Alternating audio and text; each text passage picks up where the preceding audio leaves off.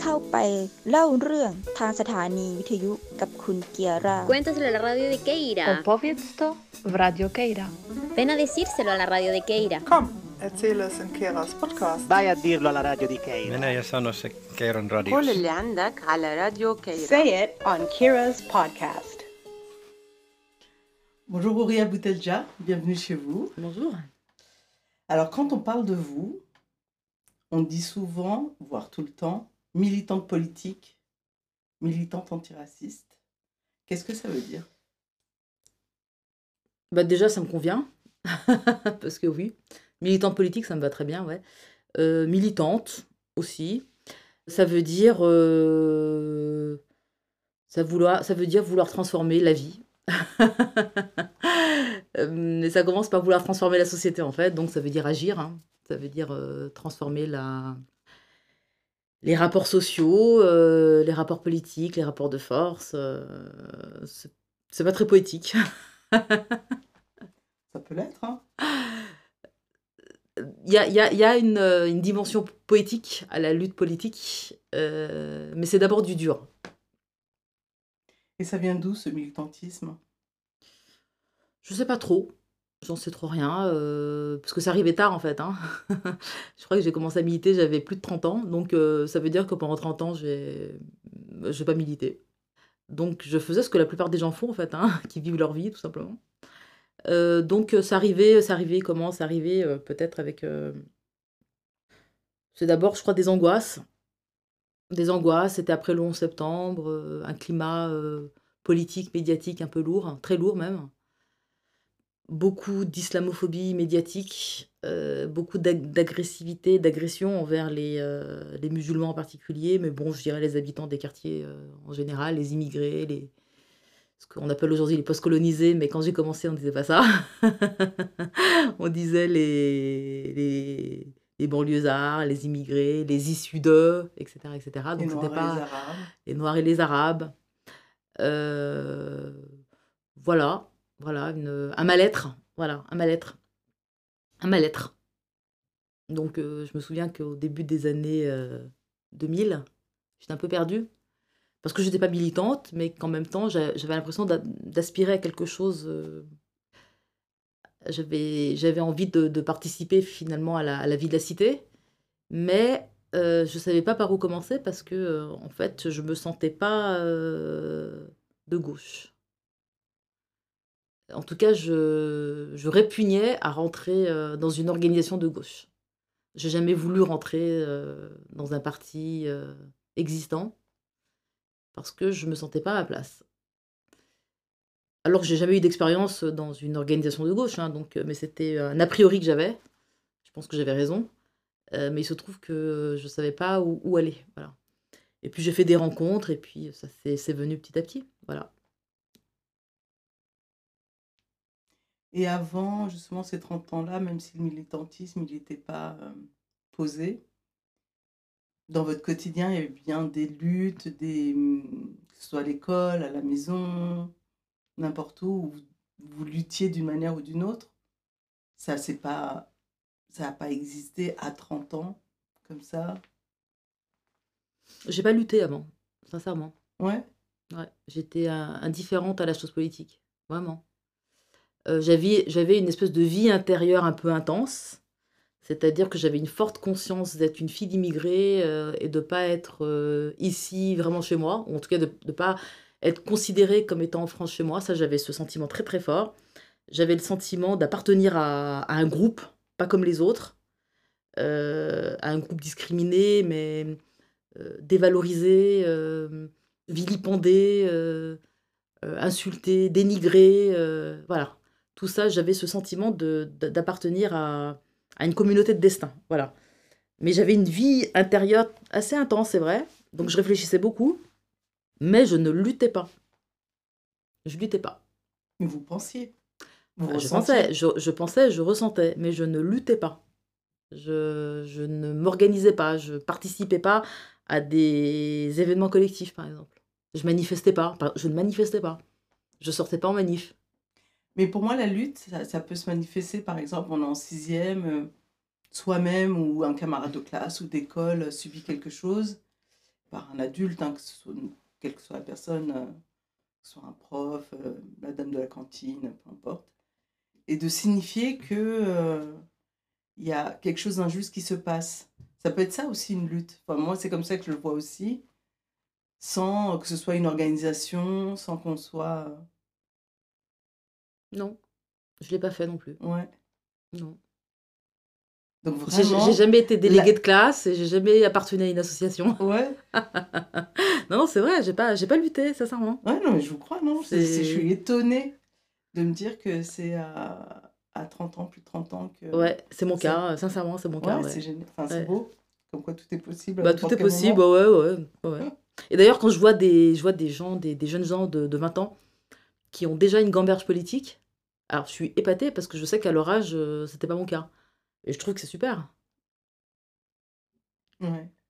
Mais moi, j'ai dans ma tête, je, je- je- pense à, deux, trois personnes où, euh, au collège, mais vraiment au collège, euh, qui ne laissaient pas passer euh, un méchant mot euh, d'un prof ou, ou, comme je disais, d'une dame de la cantine et qui défendaient la personne qui s'est fait euh, un petit peu embrouiller. Je me dis, et pareil, je me dis, quelqu'un comme lui au collège qui a cette attitude-là, je me dis, quand il va être ado, quand il va être adulte, forcément, il va être... euh, Je suis pas certaine. Il y en a qui commencent très tôt et qui se résignent très tôt. Et puis à l'inverse. Non, il y a les... tout est possible en fait. Ouais, Et puis il y a ceux qui restent militants toute leur vie, qui l'ont toujours été, et jusqu'à leur mort. Il y a aussi ce, ce cas de figure. Enfin, je veux dire, je crois pas qu'il y ait de, de règles ouais. très, très nettes. Et à 30 ans, quand vous dites que hum, vous avez commencé à, à lutter, ça s'est manifesté comment? C'est parce que vous avez rencontré quelqu'un, vous avez rencontré des groupes, vous avez... euh, Euh, non, j'ai parlé tout à l'heure d'une angoisse grandissante, Ouais. d'un mal-être. C'était après le 11 septembre. Et puis en France, euh, enfin, la, période du 11 septembre, elle a coïncidé avec l'affaire du voile. Euh, C'était dans les années 2002-2003, donc le grand débat sur euh, la loi qui allait être votée en 2004, donc la loi qui a exclu les jeunes filles musulmanes de l'école.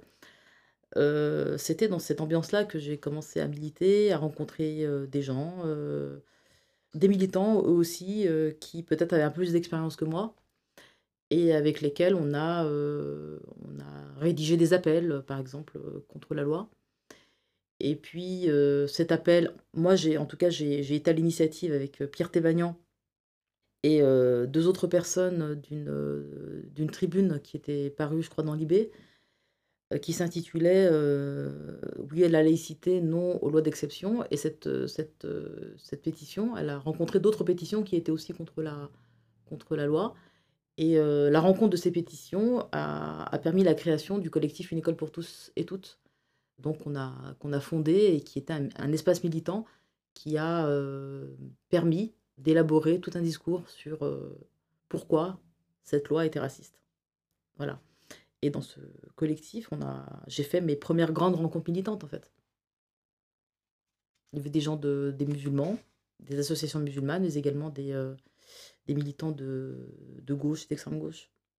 Donc ça, c'est le premier... euh, on ça une organisation, enfin un groupe euh, Ouais. C'était, c'est- mon premier espace Ouais. euh, militant auquel j'ai participé. Et pas longtemps après, il y a eu euh, Blédard. Alors les blédards, c'était pendant. C'était pendant. Oui, parce que pendant l'affaire du voile, il y a eu l'émergence ou la création de Ni pute ni soumise. Oui. Et nous, on était un certain nombre de femmes euh, issues d'immigration euh, qui ne supportions pas le discours qui, était, euh, qui émanait de, de cette officine des SOS Racisme, en fait. hein. Et par contre, on connaissait bien l'histoire des SOS Racisme, la manipulation du PS, etc. etc. Et on était évidemment radicalement contre les discours qui émanaient de, de ces organisations, et notamment Ni pute ni soumise. C'était une, nouvelle version de, de SOS Racisme, en fait. hein. Et donc, on s'est, on s'est constitué en tant que femmes issues d'immigration contre les discours de Ni pute ni soumise, en fait. Voilà. Euh, on a, je pense qu'on a été peut-être les premières à avoir euh, élaboré un, contre-discours qui consistait à dire euh, non au racisme, non au sexisme, mais non à l'instrumentalisation raciste du sexisme. Voilà. Et puis, on a commencé aussi à, mettre en évidence l'idée que tous les hommes n'avaient pas le même pouvoir en France.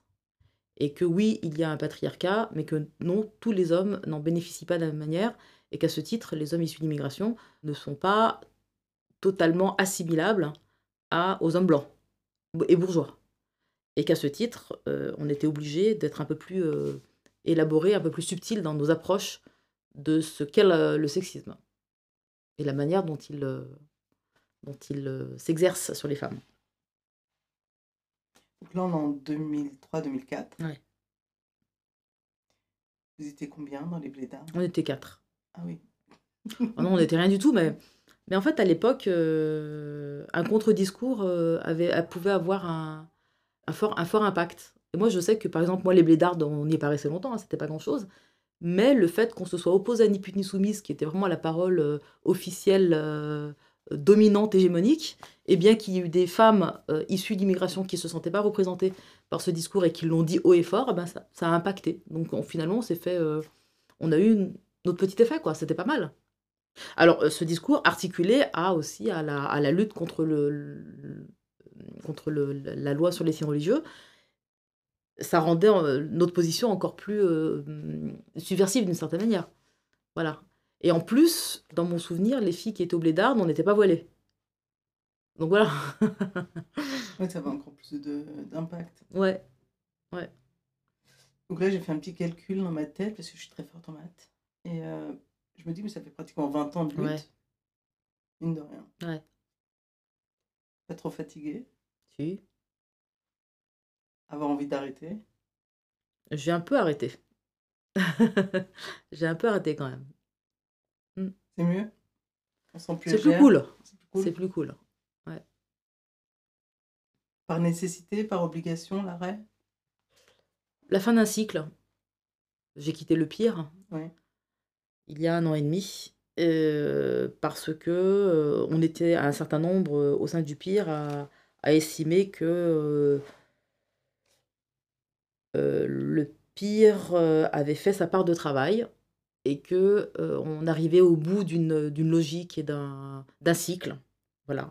Que le pire avait apporté ce qu'il pouvait apporter de le, maximum de ce qu'il pouvait apporter.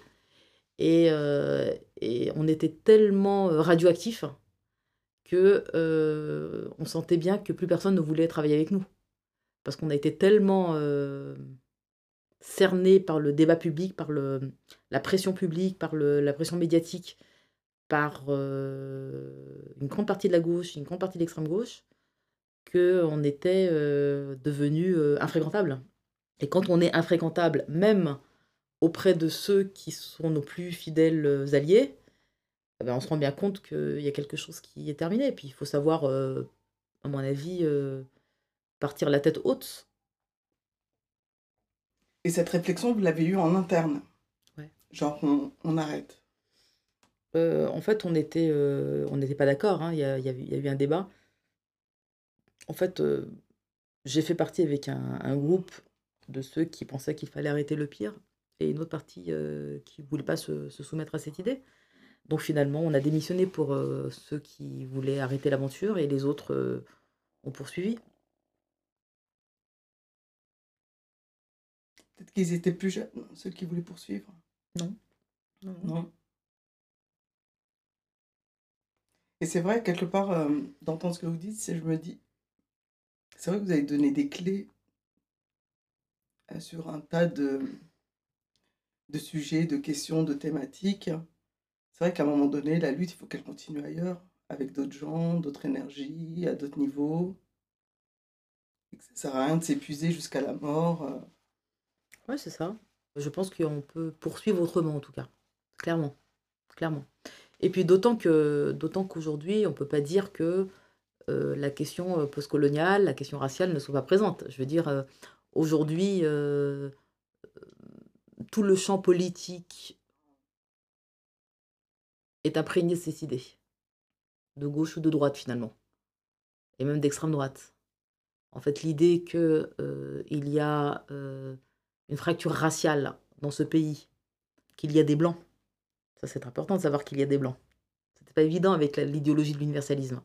Qu'il y a des blancs, qu'il y a des non-blancs, que la lutte euh, raciale est une lutte politique, qu'il n'y a pas de racisme sans impérialisme, que les deux marchent ensemble, que le progressisme lui-même est imbibé de racialisme, c'est-à-dire qu'en fait toutes les belles idées, que ce soit la lutte des classes, que ce soit le féminisme, que ce soit les luttes LGBT, que toutes sont traversées euh, par la question du, racisme et que euh, et qu'en fait euh, aucune de ces luttes-là ne sont évidentes pour nous et qu'elles ont toutes leurs angles morts, surtout quand on y surtout quand on met les lunettes décoloniales. Eh bien, je pense que tout ça c'est un, un- apport, un, grand apport à la fois théorique et politique. Et je ne crois pas qu'aujourd'hui on puisse appréhender la lutte, quelle qu'elle soit, sans prendre en compte le racisme du point de vue décolonial. Quand vous créez en 2005 euh, le mouvement des indigènes de la République, parce que là aujourd'hui vous avez une assise, on sait qui vous êtes, on vous identifie, qu'on vous aime ou qu'on vous aime pas, c'est autre chose, mais au moment où vous arrivez, comment les gens de manière générale vous accueillent, que ce soit les médias, parce qu'il y a plein de gens qui découvrent aussi ces questions-là, ces thématiques-là. Bah, par le scandale. On est, accueilli directement par le scandale. Puisque l'appel des indigènes de la République, d'abord, il a un grand succès auprès des, non-blancs. Il, recueille énormément de signatures. Et il recueille aussi des signatures auprès d'une euh, frange euh, assez conséquente de, de la gauche radicale, disons. Et en fait, euh, le fait que des blancs de la gauche radicale aient signé, c'est-à-dire des militants connus, reconnus de la gauche radicale aient signé, ça a créé euh, un scandale au sens où ça, ça a créé des remous et, et des clivages qui se sont révélés et qui, qui avaient déjà été révélés avec l'affaire du voile en fait. Avec l'affaire du voile, on s'est rend- on s'est rendu compte que toute la gauche était, était divisée, finalement autour d'un clivage de race, euh, autour d'un clivage eurocentrique. Et, et donc, en fait, ce, clivage-là, il devient encore plus évident avec l'appel des indigènes. Voilà. D'une certaine manière, l'appel des indigènes, il, met à nu euh, ce clivage et il montre la nécessité de lutter en dehors de la gauche. En fait, ce qu'on a fait avec l'appel des indigènes, c'est que on a, euh, on a rompu officiellement. Nos prédécesseurs, ceux dont nous sommes les héritiers, avaient déjà commencé à rompre, puisque depuis les années 80, on avait, n'a jamais cessé de rompre. On peut même remonter avant les années 80. Euh, Aimé Césaire, qui, euh, qui fait sa lettre de démission au Parti euh, communiste, il rompt. Et en fait, les générations qui ont suivi, en fait, elles ont tout à la fois cru à la gauche, tout en ne cessant de rompre avec elle. Voilà. Et ça, c'est ce qui s'est passé avant 2005. Avec 2005, qui correspond en même temps, il faut s'en souvenir, non seulement avec la loi sur les signes religieux, mais également avec les émeutes de 2005. Voilà. Donc, euh, l'appel des, indigènes en 2005, c'est pour moi, de mon point de vue, la véritable rupture avec la gauche blanche. C'est-à-dire que c'est le moment où non seulement on rompt politiquement, c'est-à-dire que on achève le geste de nos, de nos aînés, mais on rajoute en plus de la théorie politique. Voilà. On met en évidence l'existence du champ politique blanc. Et on dit que la gauche fait partie du champ politique blanc. Certes, il y a des clivages entre blancs. Certes, il y a la lutte des classes. Certes, il y a les bourgeois et les prolétaires. Tout ça est parfaitement juste, tout ça est parfaitement vrai. Il n'en reste pas moins qu'il y a une logique d'ensemble qui fait tenir le monde blanc, de l'extrême gauche à l'extrême droite, et qui est l'appartenance de race. Alors bien, entendu, quand on a l'extrême gauche, on aura du mal à accepter euh, cette euh, réalité, parce que effectivement, une, une partie euh, importante de l'extrême gauche est anti-impérialiste. Il faut le reconnaître. Est anti-raciste. Il faut le reconnaître. D'abord, c'est une minorité, et ensuite, elle est anti-impérialiste et antiraciste, mais toujours sous un prisme eurocentrique. Certes, une grande partie de l'extrême gauche est par exemple pro-palestinienne. Oui, mais quand elle soutient les Palestiniens, elle les soutient à ces conditions. Si la résistance des Palestiniens est religieuse et musulmane, elle ne la soutient plus. C'est ça que j'entends par appartenir au champ politique blanc. C'est-à-dire qu'en fait, le champ politique blanc, même les meilleurs des blancs, ceux avec qui on est des, alliés objectifs, hein, je veux dire des alliés, voire des frères et des sœurs de lutte, souvent, puisqu'on se retrouve dans les luttes, eh bien, cette extrême gauche, elle est toujours imbibée d'eurocentrisme. Et c'est toujours à ces conditions, c'est elle qui décide des conditions de la lutte. C'est elle qui décide qui elle soutient et qui elle soutient pas. C'est elle qui décide ce que doit être la résistance des indigènes. C'est elle qui décide de la ligne, c'est elle qui décide du contenu. Ben nous, on a, on a dit stop à tout ça. Et on l'a fait, fait fermement. Et donc la rupture, c'est pour ça que je dis que la rupture, elle est, elle est, elle est politique, elle est organisationnelle et elle est théorique. Donc c'est une rupture totale. Et ça veut dire, on se constitue, on s'organise en dehors du champ politique blanc. Et si on s'organise en dehors du champ politique blanc, euh, c'est parce qu'en fait, on n'en a jamais fait partie. Simplement, on ne savait pas. On ne savait pas. Bien que nos aînés nous l'aient déjà dit. nos aînés nous ont déjà dit qu'on ne faisait pas partie du champ politique blanc. Mais euh, la République a les mots pour nous ensorceler l'égalité, l'universalisme, les droits de l'homme, l'antiracisme, blablabla, et blablabla. Et donc tout ça, ça nous envoûte. Et euh, on est tellement envoûté, enfin on est envoûté parce qu'on veut être envoûté, parce qu'on a besoin d'être envoûté, et on a besoin d'y croire. On a besoin d'y croire. Euh, le 2005, ça a été euh, le moment de la fin de cette foi. Et donc le début d'une lucidité. Encore une fois, qui n'est pas nouvelle. Hein. Je ne suis pas en train de dire que c'est nou nouveau, parce que je pense que nos prédécesseurs et ceux qui nous ont, enfin, tous ceux qui nous ont précédés ont eu leur part de lucidité. Je dis que cette lucidité, à un moment donné, il faut qu'elle se formalise et qu'elle se, qu'elle se cristallise autour d'une théorie politique. Voilà. Et ça, je crois, je crois que c'est ce qu'on a su faire. Voilà, on a, on a su faire ça et on a développé une pensée politique qui nous, qui nous était propre et qui ne se revendiquait pas euh, des Lumières, qui ne se revendiquait pas des valeurs de la République, qui ne se revendiquait pas non plus des luttes d'émancipation de la gauche et des Blancs, et qui ne se revendiquait pas non plus de la lutte des classes, euh, qui se revendiquait de la lutte de l'immigration, qui se revendiquait de la lutte anticoloniale, qui se revendiquait de la lutte contre l'esclavage, et qui se revendiquait de notre réalité propre de notre réalité propre. C'est-à-dire qu'on ne s'inventait pas une condition qui n'était pas la nôtre. Et on ne s'inventait pas une expérience qui n'était pas la nôtre. Et ça, qu'on soit femme, qu'on soit homme, euh, peu importe. C'est-à-dire que euh, ce n'est pas parce que je suis une femme que je devais m'affilier automatiquement et sans critique à la lutte des femmes blanches. C'est ça que ça signifie. C'est-à-dire que même à ce niveau-là, il y avait une rupture tout ça, pour nous, tout devait être euh, exploré de nouveau. On devait quasiment tout réinventer. Quasiment tout réinventer. Ça a pris du temps? Bah, ça a pris 20 euh, ans. 15 ans, euh, pour être plus précise, si on fait 2015-2020. 15 ans. Et chronologiquement, l'appel, il est avant ou après Zia Bouna Avant janvier 2005, l'appel des indigènes. Février 2005, euh, la loi reconnaissant l'œuvre positive euh, de l'œuvre française dans ces colonies. Un mois après. Six mois après, les émeutes. Et d'une certaine, certaine manière, l'appel des indigènes y vient après le grand débat sur le voile. Il vient à peu près pendant la guerre du Golfe, la seconde. 2003, si je ne m'abuse. Euh, c'est-à-dire au moment de grands bouleversements géopolitiques. Et donc un moment où on fait des bilans, nous, sur ce qu'est la gauche. Et sur notre place dans la lutte. Voilà.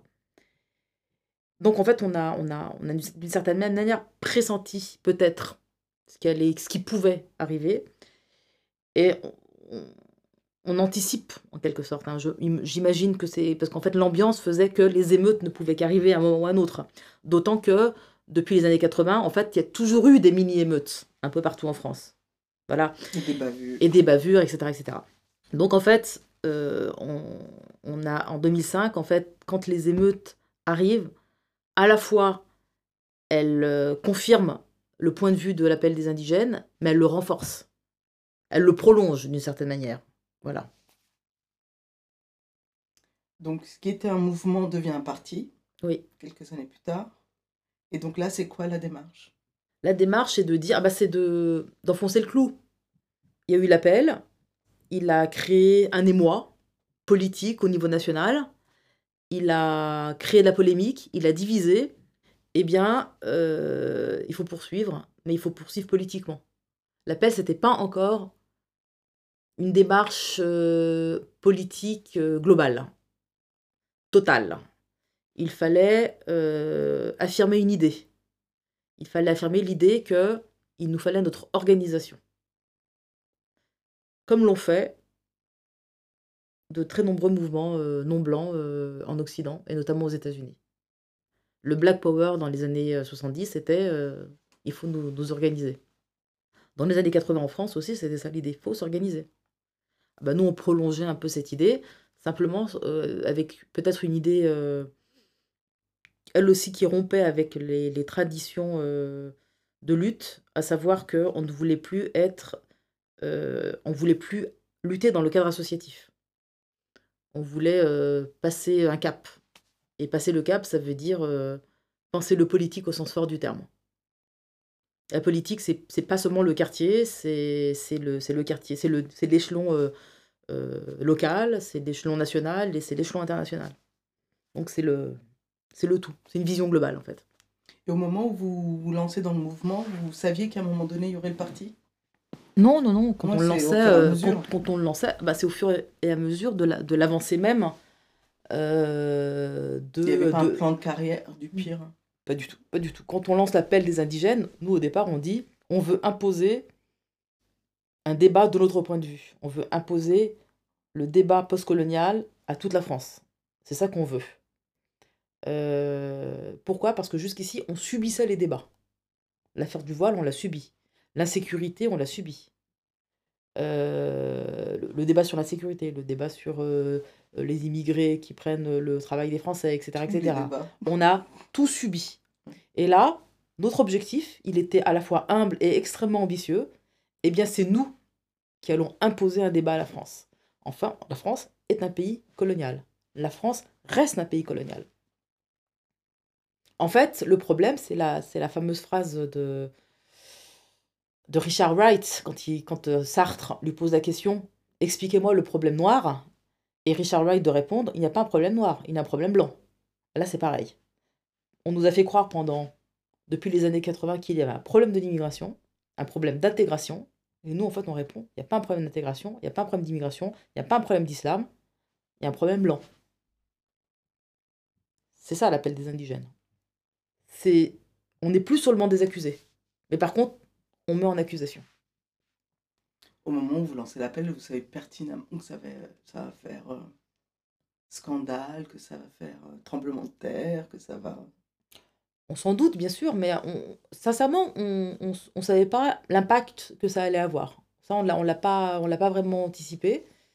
Et en fait, ça nous a un peu dépassé, en fait. hein. Mais parce que je pense qu'on a, on a, on a, on a touché dans le mille, quoi. hein. C'est ça. Mm. Et à quel moment vous rencontrez Youssef Boussouma Euh, C'était euh, pendant l'affaire du voile, donc euh, dans le cadre d'une école pour tous et toutes. Parce qu'en fait, dans une école pour tous, il y a plusieurs milieux qui se rencontraient. Alors les milieux antiracistes et les milieux anti-impérialistes, parce que c'est l'affaire du voile, c'est le 11 septembre. Donc en fait, on est toujours sur des questions à la fois, à la fois à l'échelon national et à la fois à l'échelon international. Et donc en fait, c'est des milieux à la fois antiracistes et anti-impérialistes qui se rencontrent. Et on, on est tous là, dans une école pour tous, pour mener cette lutte. Mais on a des sensibilités tous euh, très différentes. hein. Il y a ceux qui viennent de l'écologie, il y a ceux qui viennent de, l'antiracisme, il y a ceux qui viennent du féminisme, comme Christine Delphi par exemple, il y a ceux, il y a ceux qui viennent des associations musulmanes, il y a ceux qui viennent de nulle part comme moi. Ben, Youssef, il vient de, de la lutte pour, euh, pour la Palestine. Parce qu'en ce moment-là, euh, ah, dans cette période-là, je me souviens, peut-être 2002-2003, il y avait la deuxième intifada. Donc voilà. Belle rencontre Ouais. Et ça devenait le pire, le, le mire. Alors ça donnait alors avec Youssef et Sadri Chiari. Ah ouais, Voilà. j'arrive. à- Voilà. Donc Sadri, Sadri c'est pareil. Alors Sadri, on le, euh, pareil, je le On rencontre à peu près euh, pareil pendant l'affaire du voile. Et Et Sadri et Youssef se connaissaient? Non, non, ils se connaissaient pas. Pareil. Non, non, non, non. Sadri, il arrivait de Tunisie, c'était un réfugié politique. Il venait pour respirer un petit peu. il n'a pas respiré du tout. Mais en fait, lui, ah bah lui, ah bah lui, pour le coup, il vient de Tunisie et il vient de l'extrême gauche tunisienne. Et en Tunisie, c'est intéressant parce qu'en Tunisie, il combat la frange de l'extrême gauche qui est anti-islamiste. Donc lui, il est, il est par exemple, il milite contre euh, la répression des, des, des mouvements euh, de l'islam politique, par exemple, à ce moment-là. C'est pas qu'il est en accord avec eux, c'est qu'il milite contre Ben Ali et donc contre, contre ceux qu'il réprime. Et là, il a en face à lui ce qu'on pourrait appeler la gauche tunisienne euh, occidentaliste, qui, elle, est anti-islamiste. Quand il arrive en France, euh, bah, il va vers ceux qu'il connaît le plus, c'est-à-dire les milieux euh, de l'extrême gauche. Et quand il rentre, je crois que c'était à l'époque, c'était la LCR, il se rend compte que bah, la, LC la LCR est islamophobe. Donc il, il, est, il, est, il prend conscience de l'islamophobie de l'extrême gauche. Voilà. Dans l'affaire du voile, c'était extrêmement, c'était très évident. Et donc là, il est un peu perdu. Il peut pas supporter d'en être. Et comme on était tous comme ça en errance, ben, on se retrouve tous plus ou moins à une école pour tous et tout, tu vois, parce que c'est tout ce qui nous reste. C'était le, c'était un peu notre, c'était, euh, je sais pas, c'était le lieu de l'exil quelque part. On, voilà, on avait trouvé que cet endroit-là pour respirer un petit peu. Et euh, voilà. On peut dire ce que c'est l'école pour toutes et pour tous. Ah bah c'était le collectif qui a euh, milité contre euh, la loi sur les signes religieux. La loi islamophobe contre le voile. Et donc là, vous étiez beaucoup plus nombreux que les blédards. Oui, bien sûr. Oui, bien sûr. Ce que je disais tout à l'heure, donc il y avait des associations musulmanes. Il y avait une partie d'extrême gauche. Et vous vous rencontriez dans toute la France? Enfin, comment? Parce que vous n'étiez pas tous Alors, au même endroit. non, bien sûr. Nous, à Paris, on- alors c'est à Paris que, qu'une école pour tous a été, a été créée, mais ensuite elle a fait des émules un peu partout en France. En fait, dans toutes les villes euh, où il y avait des gens qui étaient contre la loi, bah, ils se sont réunis autour du label Une école pour tous et toutes. Voilà. Ça existe encore, ça? Ah non, c'est fini. Non, non, parce que la loi est passée. Quand la loi a été votée, bon, bah, voilà, c'était, c'était terminé. Donc les compagnons de lutte que vous avez pu rencontrer à ce moment-là, vous, êtes, euh, vous avez continué la lutte ailleurs? Tout à fait, bah, bah, c'est là qu'on a créé le...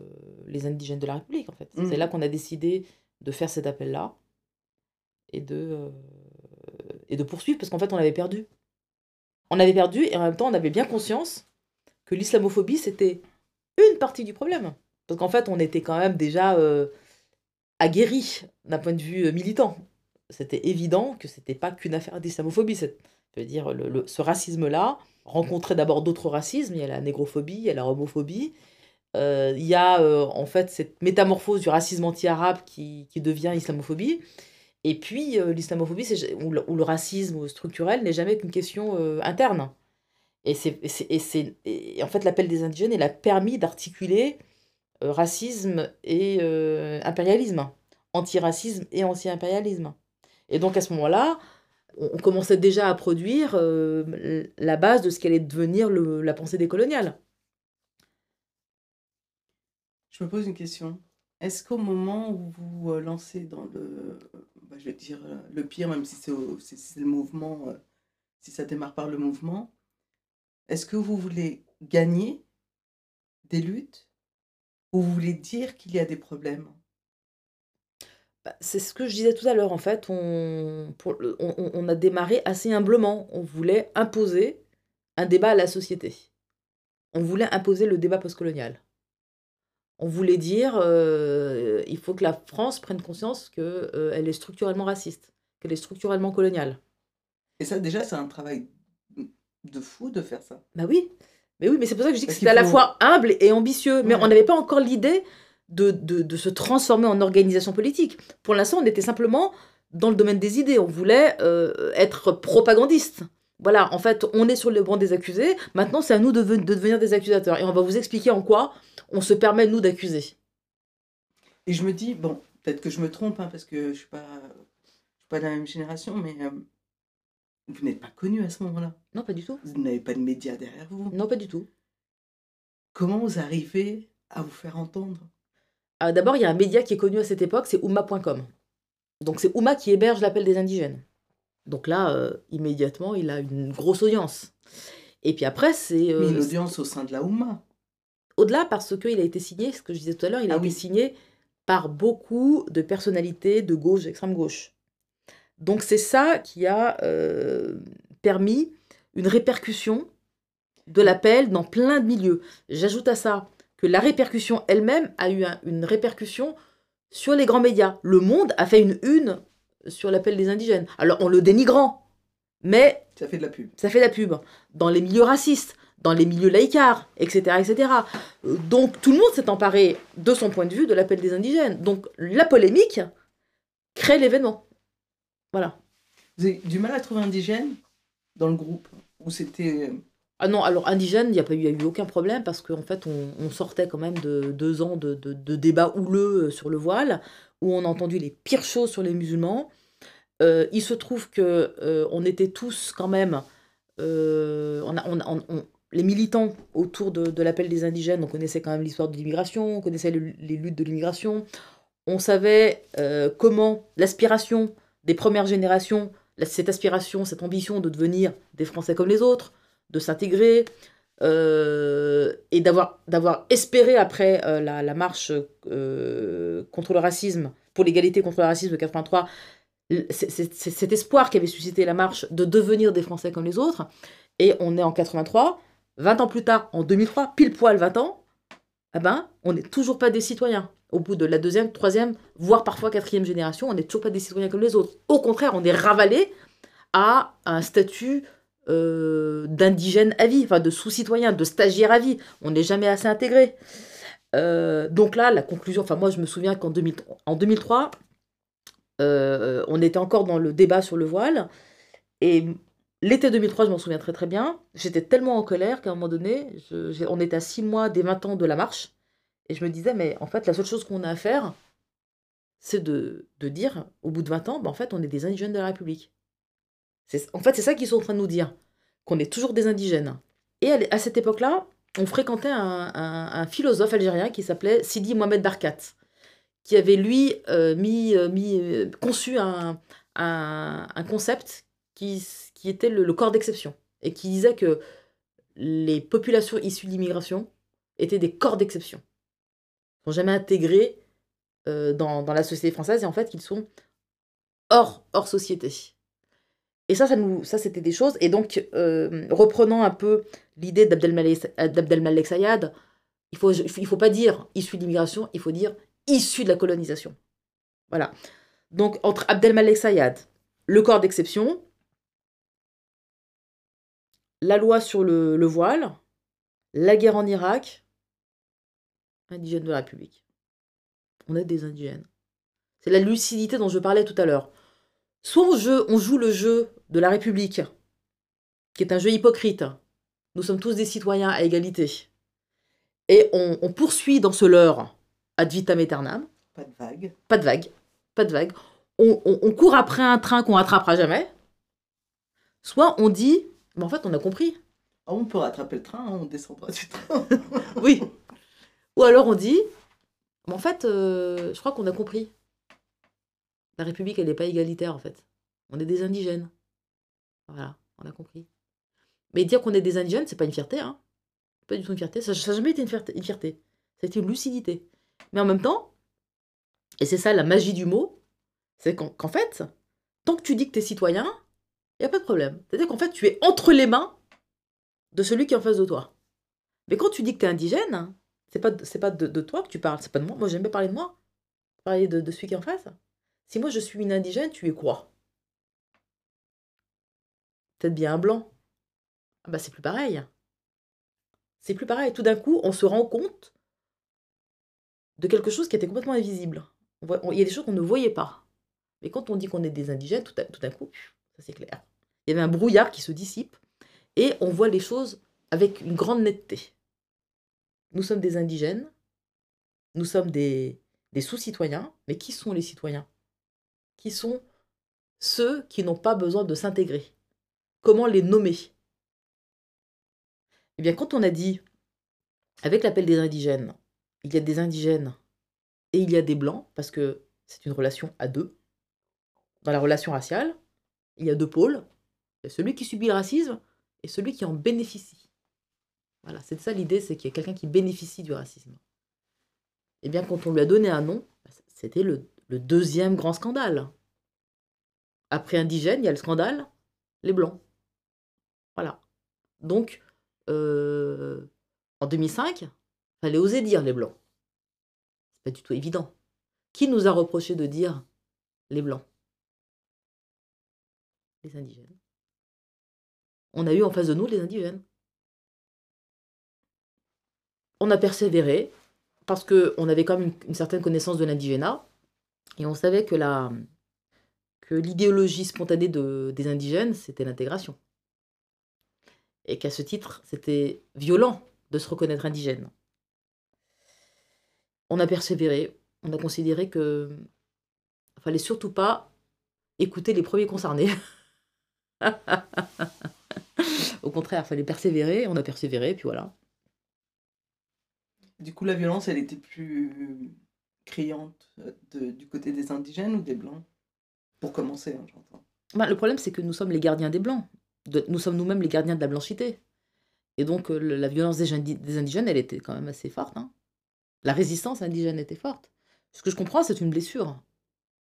C'est une blessure d'avoir cru qu'on avait fermé euh, définitivement l'histoire de la colonisation. Bon, on l'a pas fermé. Et on est loin de l'avoir fermé d'ailleurs, puisque euh, Marine Le Pen est, à, est aux portes du pouvoir. hein. Donc on n'a pas fermé. Et quand On est dedans. Quand on prend la chronologie, justement, on est encore 20 ans après, pratiquement. Ouais. 20 ans après. 20 ans après euh, Le Pen euh, au second tour. Et à l'appel de, du mouvement de- des indigènes de la République.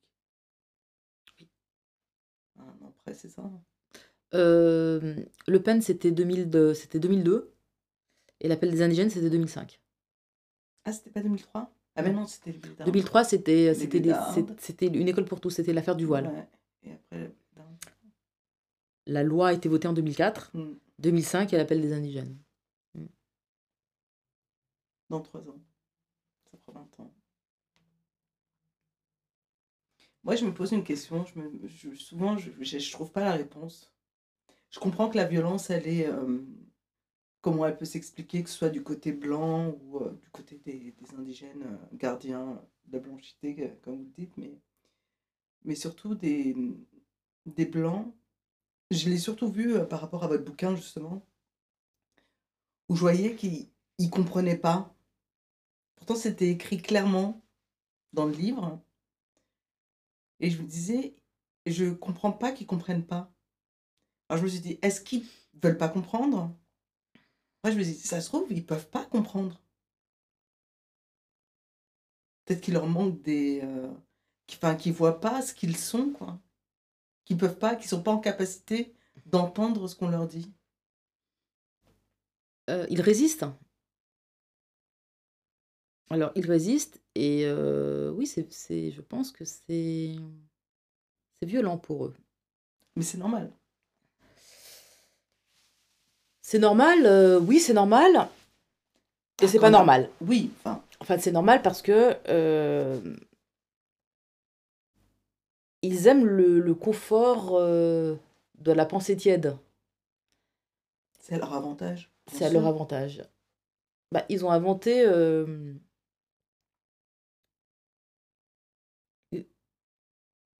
Ils ont inventé une fausse réalité. Ils se sont inventés une fausse réalité. Ils se sont inventés euh, de grandes qualités morales. Euh, le monopole de l'éthique, par exemple. Euh, L'humanisme. Et ils se sont dépeints beaux. Donc quand on les renvoie à leur objectivité, à leur objectivité, bah, ça ne peut être que violent. Surtout les gens de gauche. Surtout les gens de gauche. C'est violent. Alors moi je pense qu'il y a effectivement une résistance. Et puis il y a autre chose. Il y a le fait de confondre objectivité et subjectivité. Euh, ceux qui sont de manière objective, c'est pas de leur faute. Ceux qui restent de manière subjective, c'est de leur faute. En fait, ils sont pas obligés de rester figés dans cette euh, blanchité. Parce qu'il y a une liberté, en fait. Ils, peuvent se transformer. Des blancs ont lu mon bouquin, l'ont parfaitement bien compris. Donc, quelle est la différence entre ceux qui comprennent et ceux qui résistent à la compréhension? Eh bien, ceux qui résistent sont encore ceux qui tiennent à leur monde. Ils tiennent à un monde foncièrement inégalitaire, où eux tirent des bénéfices, quels qu'ils soient. Voilà.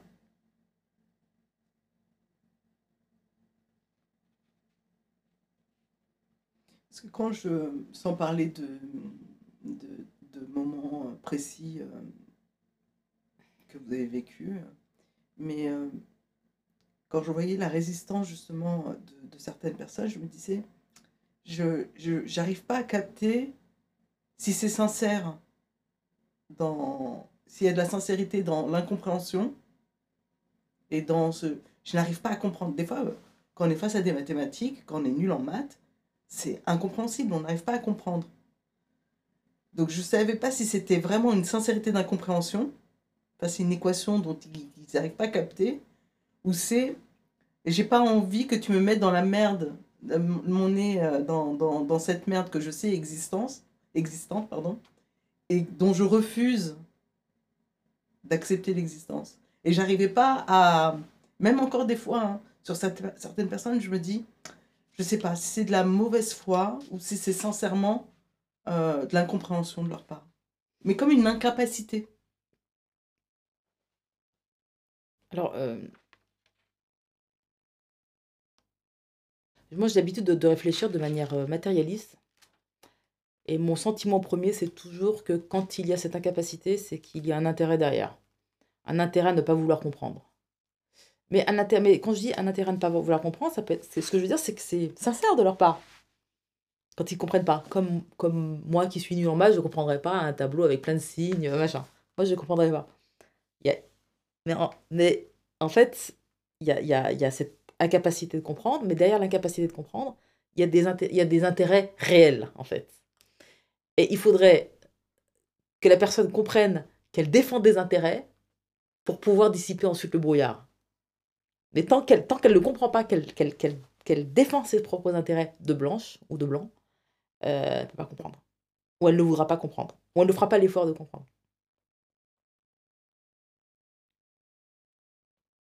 Parce que toutes les parades qui sont en place, que ce soit le racisme anti-blanc, euh, revenir à ad vitam aeternam sur la question de l'universalisme, de la laïcité.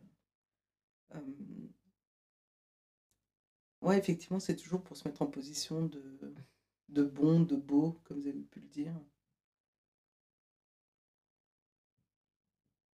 Je sais pas, c'est. euh,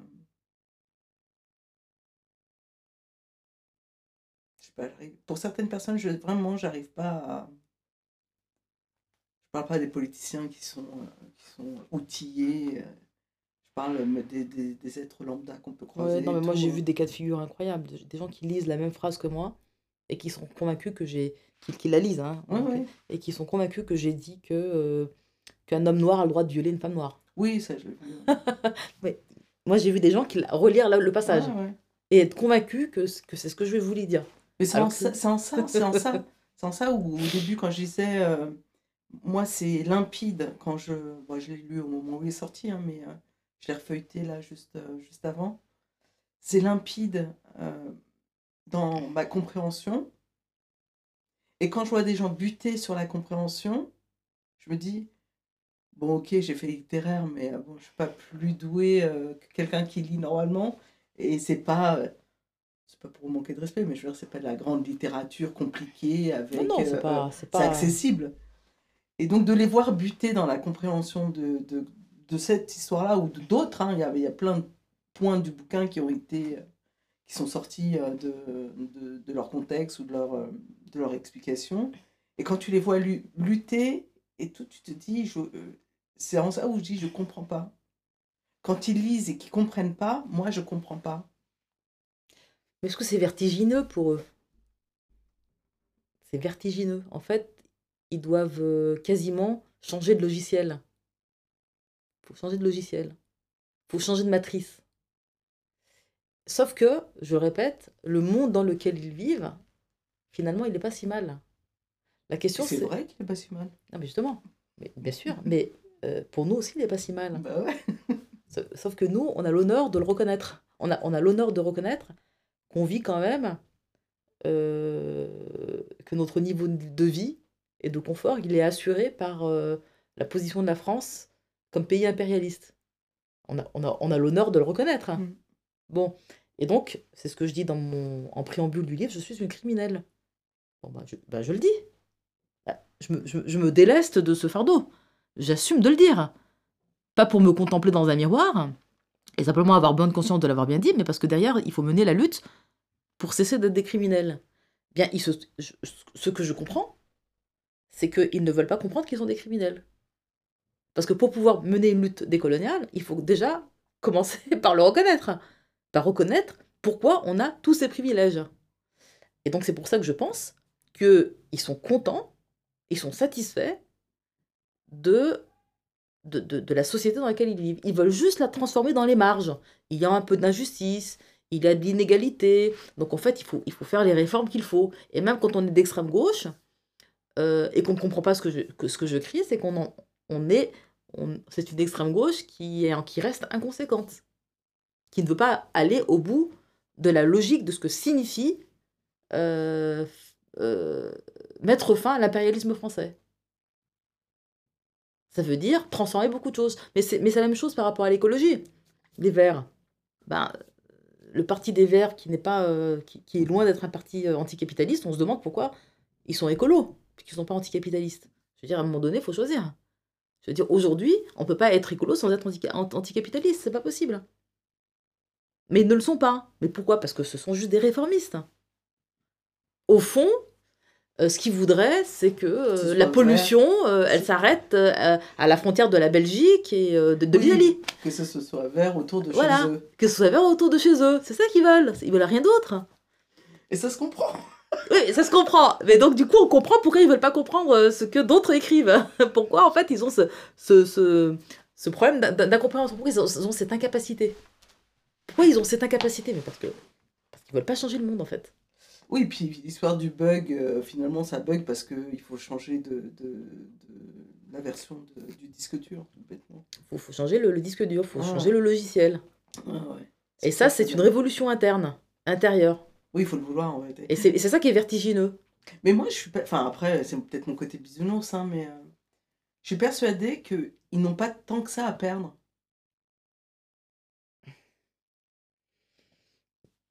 Tu perds un peu, mais pas tant que ça. Euh, ça dépend. C'est-à-dire, euh, dans, dans l'immédiat, euh, effectivement. Mais ça implique une grande transformation. De, de- de- franchir le, le pas. Du, rentrer dans le mouvement décolonial, ça, ça implique une grande révolution. Ça implique une grande transformation. Euh, Vous avez pu le voir autour de vous, euh, des proches ou des gens, pour qui ça a été révolutionnaire pour eux de justement de, de se transformer, de... ah, j'ai j'ai vu beaucoup de transformations, bien sûr. J'ai eu beaucoup de transformations. Mais ils ont tant perdu que ça? Alors sur le plan, euh, non mais alors ce que euh, je veux, bien me faire comprendre, sur le plan individuel, on n'a pas la force, euh, je veux dire sur le plan même collectif, on n'a pas la force de transformer les choses de telle manière que la France se transforme, on n'est pas là. La France ne, se- transforme pas, on en est encore très très loin. Les rapports de force sont aujourd'hui largement en faveur de ceux qui veulent maintenir une, une France coloniale, impérialiste, raciste, etc. etc. Euh, c'est l'horizon, c'est le projet qui est, qui est vertigineux. Parce qu'une France qui n'est pas impérialiste et qui n'est pas raciste, on ne sait même pas ce que c'est, en fait. C'est ça, le- c'est ça la question. Ça veut dire quoi Vivre à, égalité? Mais Parce que ça, ça, ça, ça, voudrait, ça veut dire remettre en, en cause nos institutions. Ça veut dire remettre en cause la question de, de la frontière. Qu'est-ce que c'est la frontière? Ça veut dire vivre à égalité avec tous les peuples du monde, qui sont des milliards. Ça veut dire penser le, rapport aux autres à égalité, ça veut dire que les autres, ils pensent pas l'humanisme comme toi. Ils pensent pas la religion comme toi. Ils pensent pas la sécularité comme toi. C'est d'autres humanités, de véritables humanités. qui pensent même le contraire de toi, qui peuvent même, être tes ennemis, qui peuvent même être contre ton projet. Le reste de l'humanité, c'est qui en fait? Là, pour l'instant, tout ce qu'on a su faire pendant 500 ans, c'est imposer nos valeurs au reste de l'humanité. Donc toute l'humanité subit nos valeurs, le, le, le- le valeur d'un petit groupe d'humains. Euh, et quand je dis ils subissent nos valeurs et nos systèmes, c'est nous qui avons exporté le capitalisme là-bas. C'est nous qui avons exporté le principe de l'État-nation, qui avons fait des frontières, qui avons séparé les peuples les uns des autres. C'est nous qui avons instauré, par exemple, l'idée que il fallait la laïcité, etc., etc. Enfin, je veux dire, on se rend pas. C'est nous qui avons euh, euh, exporté euh, des normes esthétiques. C'est nous qui avons relativisé toutes les, toutes les cultures du monde. C'est nous qui, quand je dis nous, je parle de nous en tant que, que faisant partie de l'Occident. Donc l'Occident. Moi, je suis une, une victime de l'Occident, puisque je viens de l'histoire coloniale, mais aujourd'hui, j'en fais partie, j'en croque. Donc je dis nous, au sens où je prends ma responsabilité dans ce que nous, nous continuons à faire. Bon, c'est, je veux dire, euh, c'est ça. Et donc, ça veut dire transformer radicalement les choses. Ça veut dire qu'on va cesser de faire ça, déjà. Et en fait, on va devenir des relatifs. Aux yeux des autres relatifs, d'ailleurs, qui sont aussi des relatifs. Mais on n'est plus l'absolu. On est des relatifs. Des relatifs. Mon opinion est relative. Ma manière de vivre, mon art de vivre est relatif. Tout est relatif. C'est relatif. Bah, ça, déjà, c'est un grand bouleversement. C'est pas près d'arriver. Enfin, c'est pas près d'arriver. On voit bien, par exemple, que l'émergence de la Chine, elle crée des angoisses de ce type-là. Vont-ils s'imposer comme des absolus? Vont-ils faire ce que nous avons fait pendant 500 ans? Ce serait pas plus immoral que ce que nous avons fait pendant 500 ans. Alors moi qui suis décoloniale, je suis pas pour ça. Je dis objectivement, c'est pas plus immoral. C'est tout ça que je dis. On est qui pour dire que c'est immoral? Les Chinois eux-mêmes nous ont subi. Je par- je parle juste d'un point de vue esthétique. Se débrider les yeux. Ça veut dire ressembler à, l'e- à- euh, se rapprocher de l'esthétique blanche, de la norme blanche, des blancs. Ben, en fait, on les a dégradés déjà, les Chinois. On les a dégradés. Les, les Asiatiques, parce que les Coréens le font, euh, plusieurs personnes. ouais. Ça, c'est- je- ça, c'est un petit détail, parce que Ouais. c'est- pas le plus important. Le Mhm. plus important, à mon avis, c'est surtout que le, la Chine, c'est un pays capitaliste. Mhm. Et que ça, c'est nous qui avons exporté ça dans le monde entier, Mhm. le système capitaliste. Bon, c'est quand même ça le plus important, en l'occurrence. Et qui produit avec lui toutes les valeurs qu'on subit de toute façon, l'individualisme, euh, le chacun pour soi, euh, le- euh, l'égoïsme à l'extrême, etc. etc. La, la loi de la jungle, le chacun pour soi. Voilà, c'est ça. C'est ce qu'ils sont en train de faire, les Chinois. Bon. C'est pas plus immoral que ce que nous, on a fait. Maintenant, le mouvement décolonial, c'est une troisième voie. Il ne s'agit pas de dire ce que, que les. Il s'agit d'abord, dans un premier temps, quand un blanc nous dit Ah, c'est pas bien ce que, ce que font les Chinois, stop là. Stop. Je veux dire, euh, balayons devant notre porte. Dans un premier temps. Maintenant, construisons une troisième voie, mais la troisième voie, euh, elle reste à inventer, parce que bon. euh, Mais c'est en ça où je disais que euh, c'est un peu comme euh, l'idée des Verts. euh, on peut être décolonial. Commençons par être décolonial autour de chez nous. Et après, on pourra voir à grande échelle. Mais déjà, autour de chez nous, c'est autour de chez nous, c'est la France. Alors, commençons par être décolonial chez nous, effe- effectivement, mais en étant conséquent, pas comme les Verts. Être, être écolo conséquent, c'est être écolo antiraciste, anti-impérialiste, anticapitaliste. Ce qui ne le sont pas en France. Mais c'est ça, hein. Il n'y a pas de mouvement écologique sans, euh, sans tout ça. hein. Mm. Parce que ceux qui subissent le plus les effets euh, de, la, de la dévastation de la Terre, ça reste les pays du tiers-monde. Ça reste les pays du tiers-monde. Donc, ça- je veux dire, il n'y a aucune écologie pour moi qui tienne la route sans, sans anti-impérialisme, par exemple. Donc, tout ça est toujours très imbriqué. Euh, donc on- quand je dis nous, on commence par chez nous, euh, ça, ça veut dire qu'il faut commencer par chez nous, mais de manière conséquente politiquement. Conséquente. Euh, Aujourd'hui, bon, il y, a la- Russie qui a envahi l'Ukraine. Poutine est un agresseur. Il n'en reste pas moins que nous, on est dans un pays impérialiste et que les Russes s'occupent, les mouvements révolutionnaires russes s'occupent de Poutine. Nous, on est en Europe, on est en France, on s'occupe de l'OTAN. Nous, on s'occupe de l'OTAN. Notre priorité, c'est de lutter contre notre impérialisme. Voilà. C'est ça, c'est ça le. Quand je dis qu'il faut être conséquent, c'est ça, être conséquent. Mhm. Moi, je pensais par étapes, dans le sens où euh, changeons le mindset déjà. Tentons de changer le mindset de la majorité. Et je pense que mine de rien, euh, le pire, il a réussi à faire ça.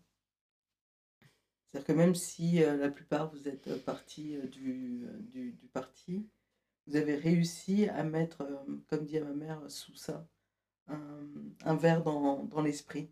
Hmm.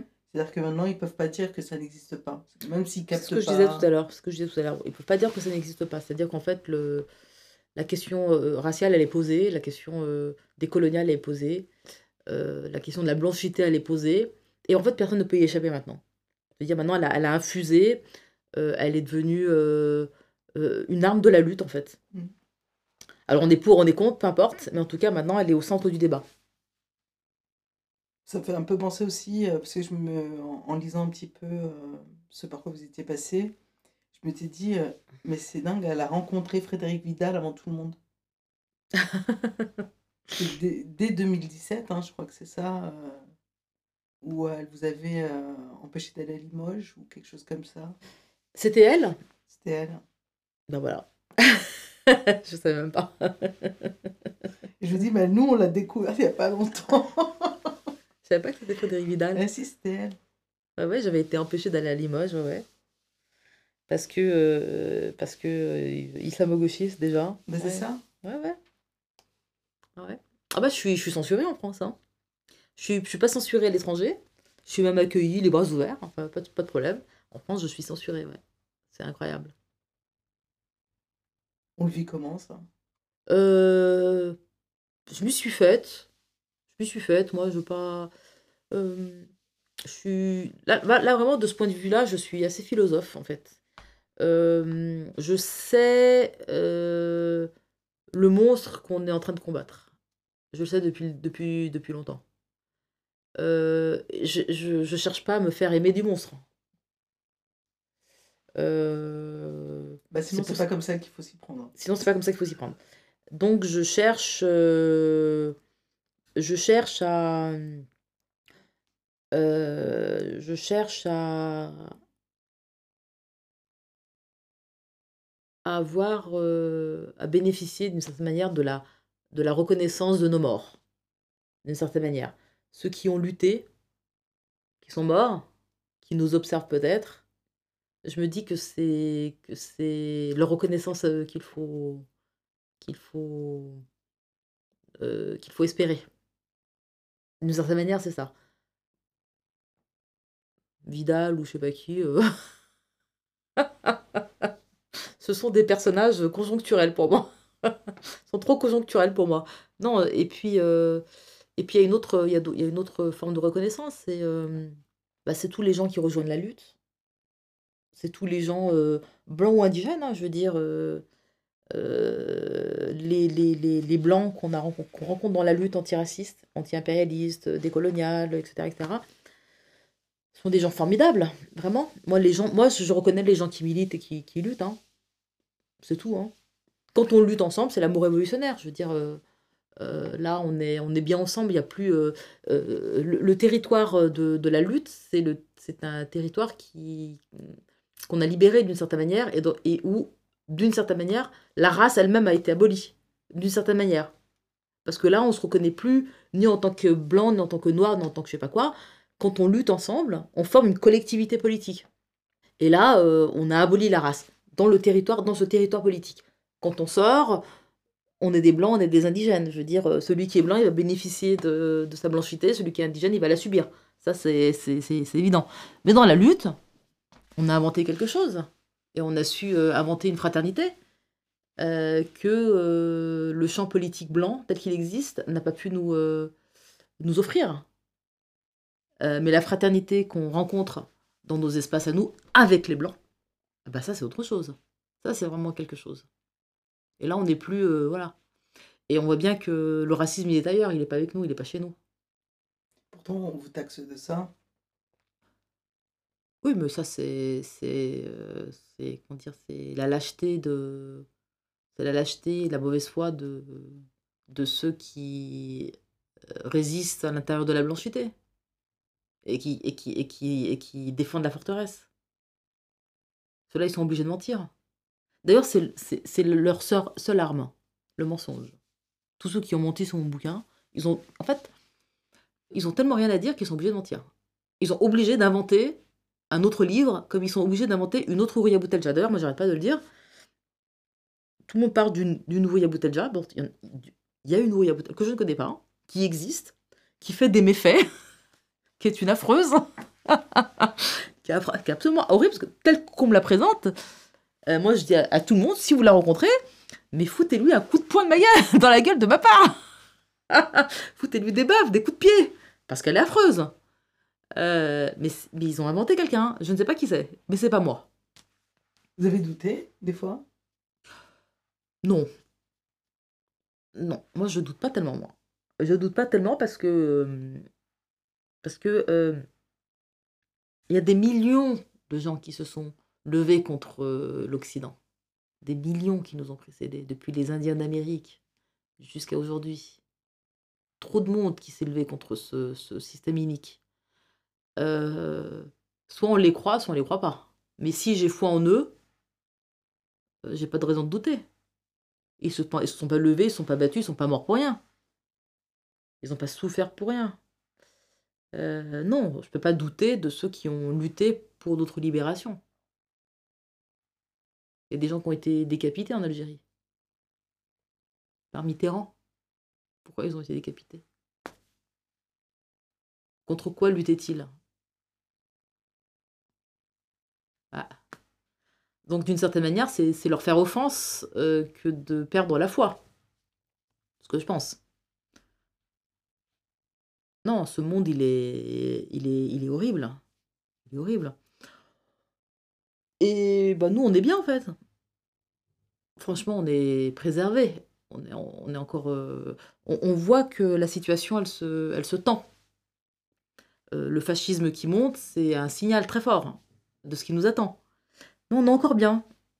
Je veux dire, on vit pas sous les bombes, euh, on est encore soigné, nos vies ne sont pas immédiatement et massivement mises en danger.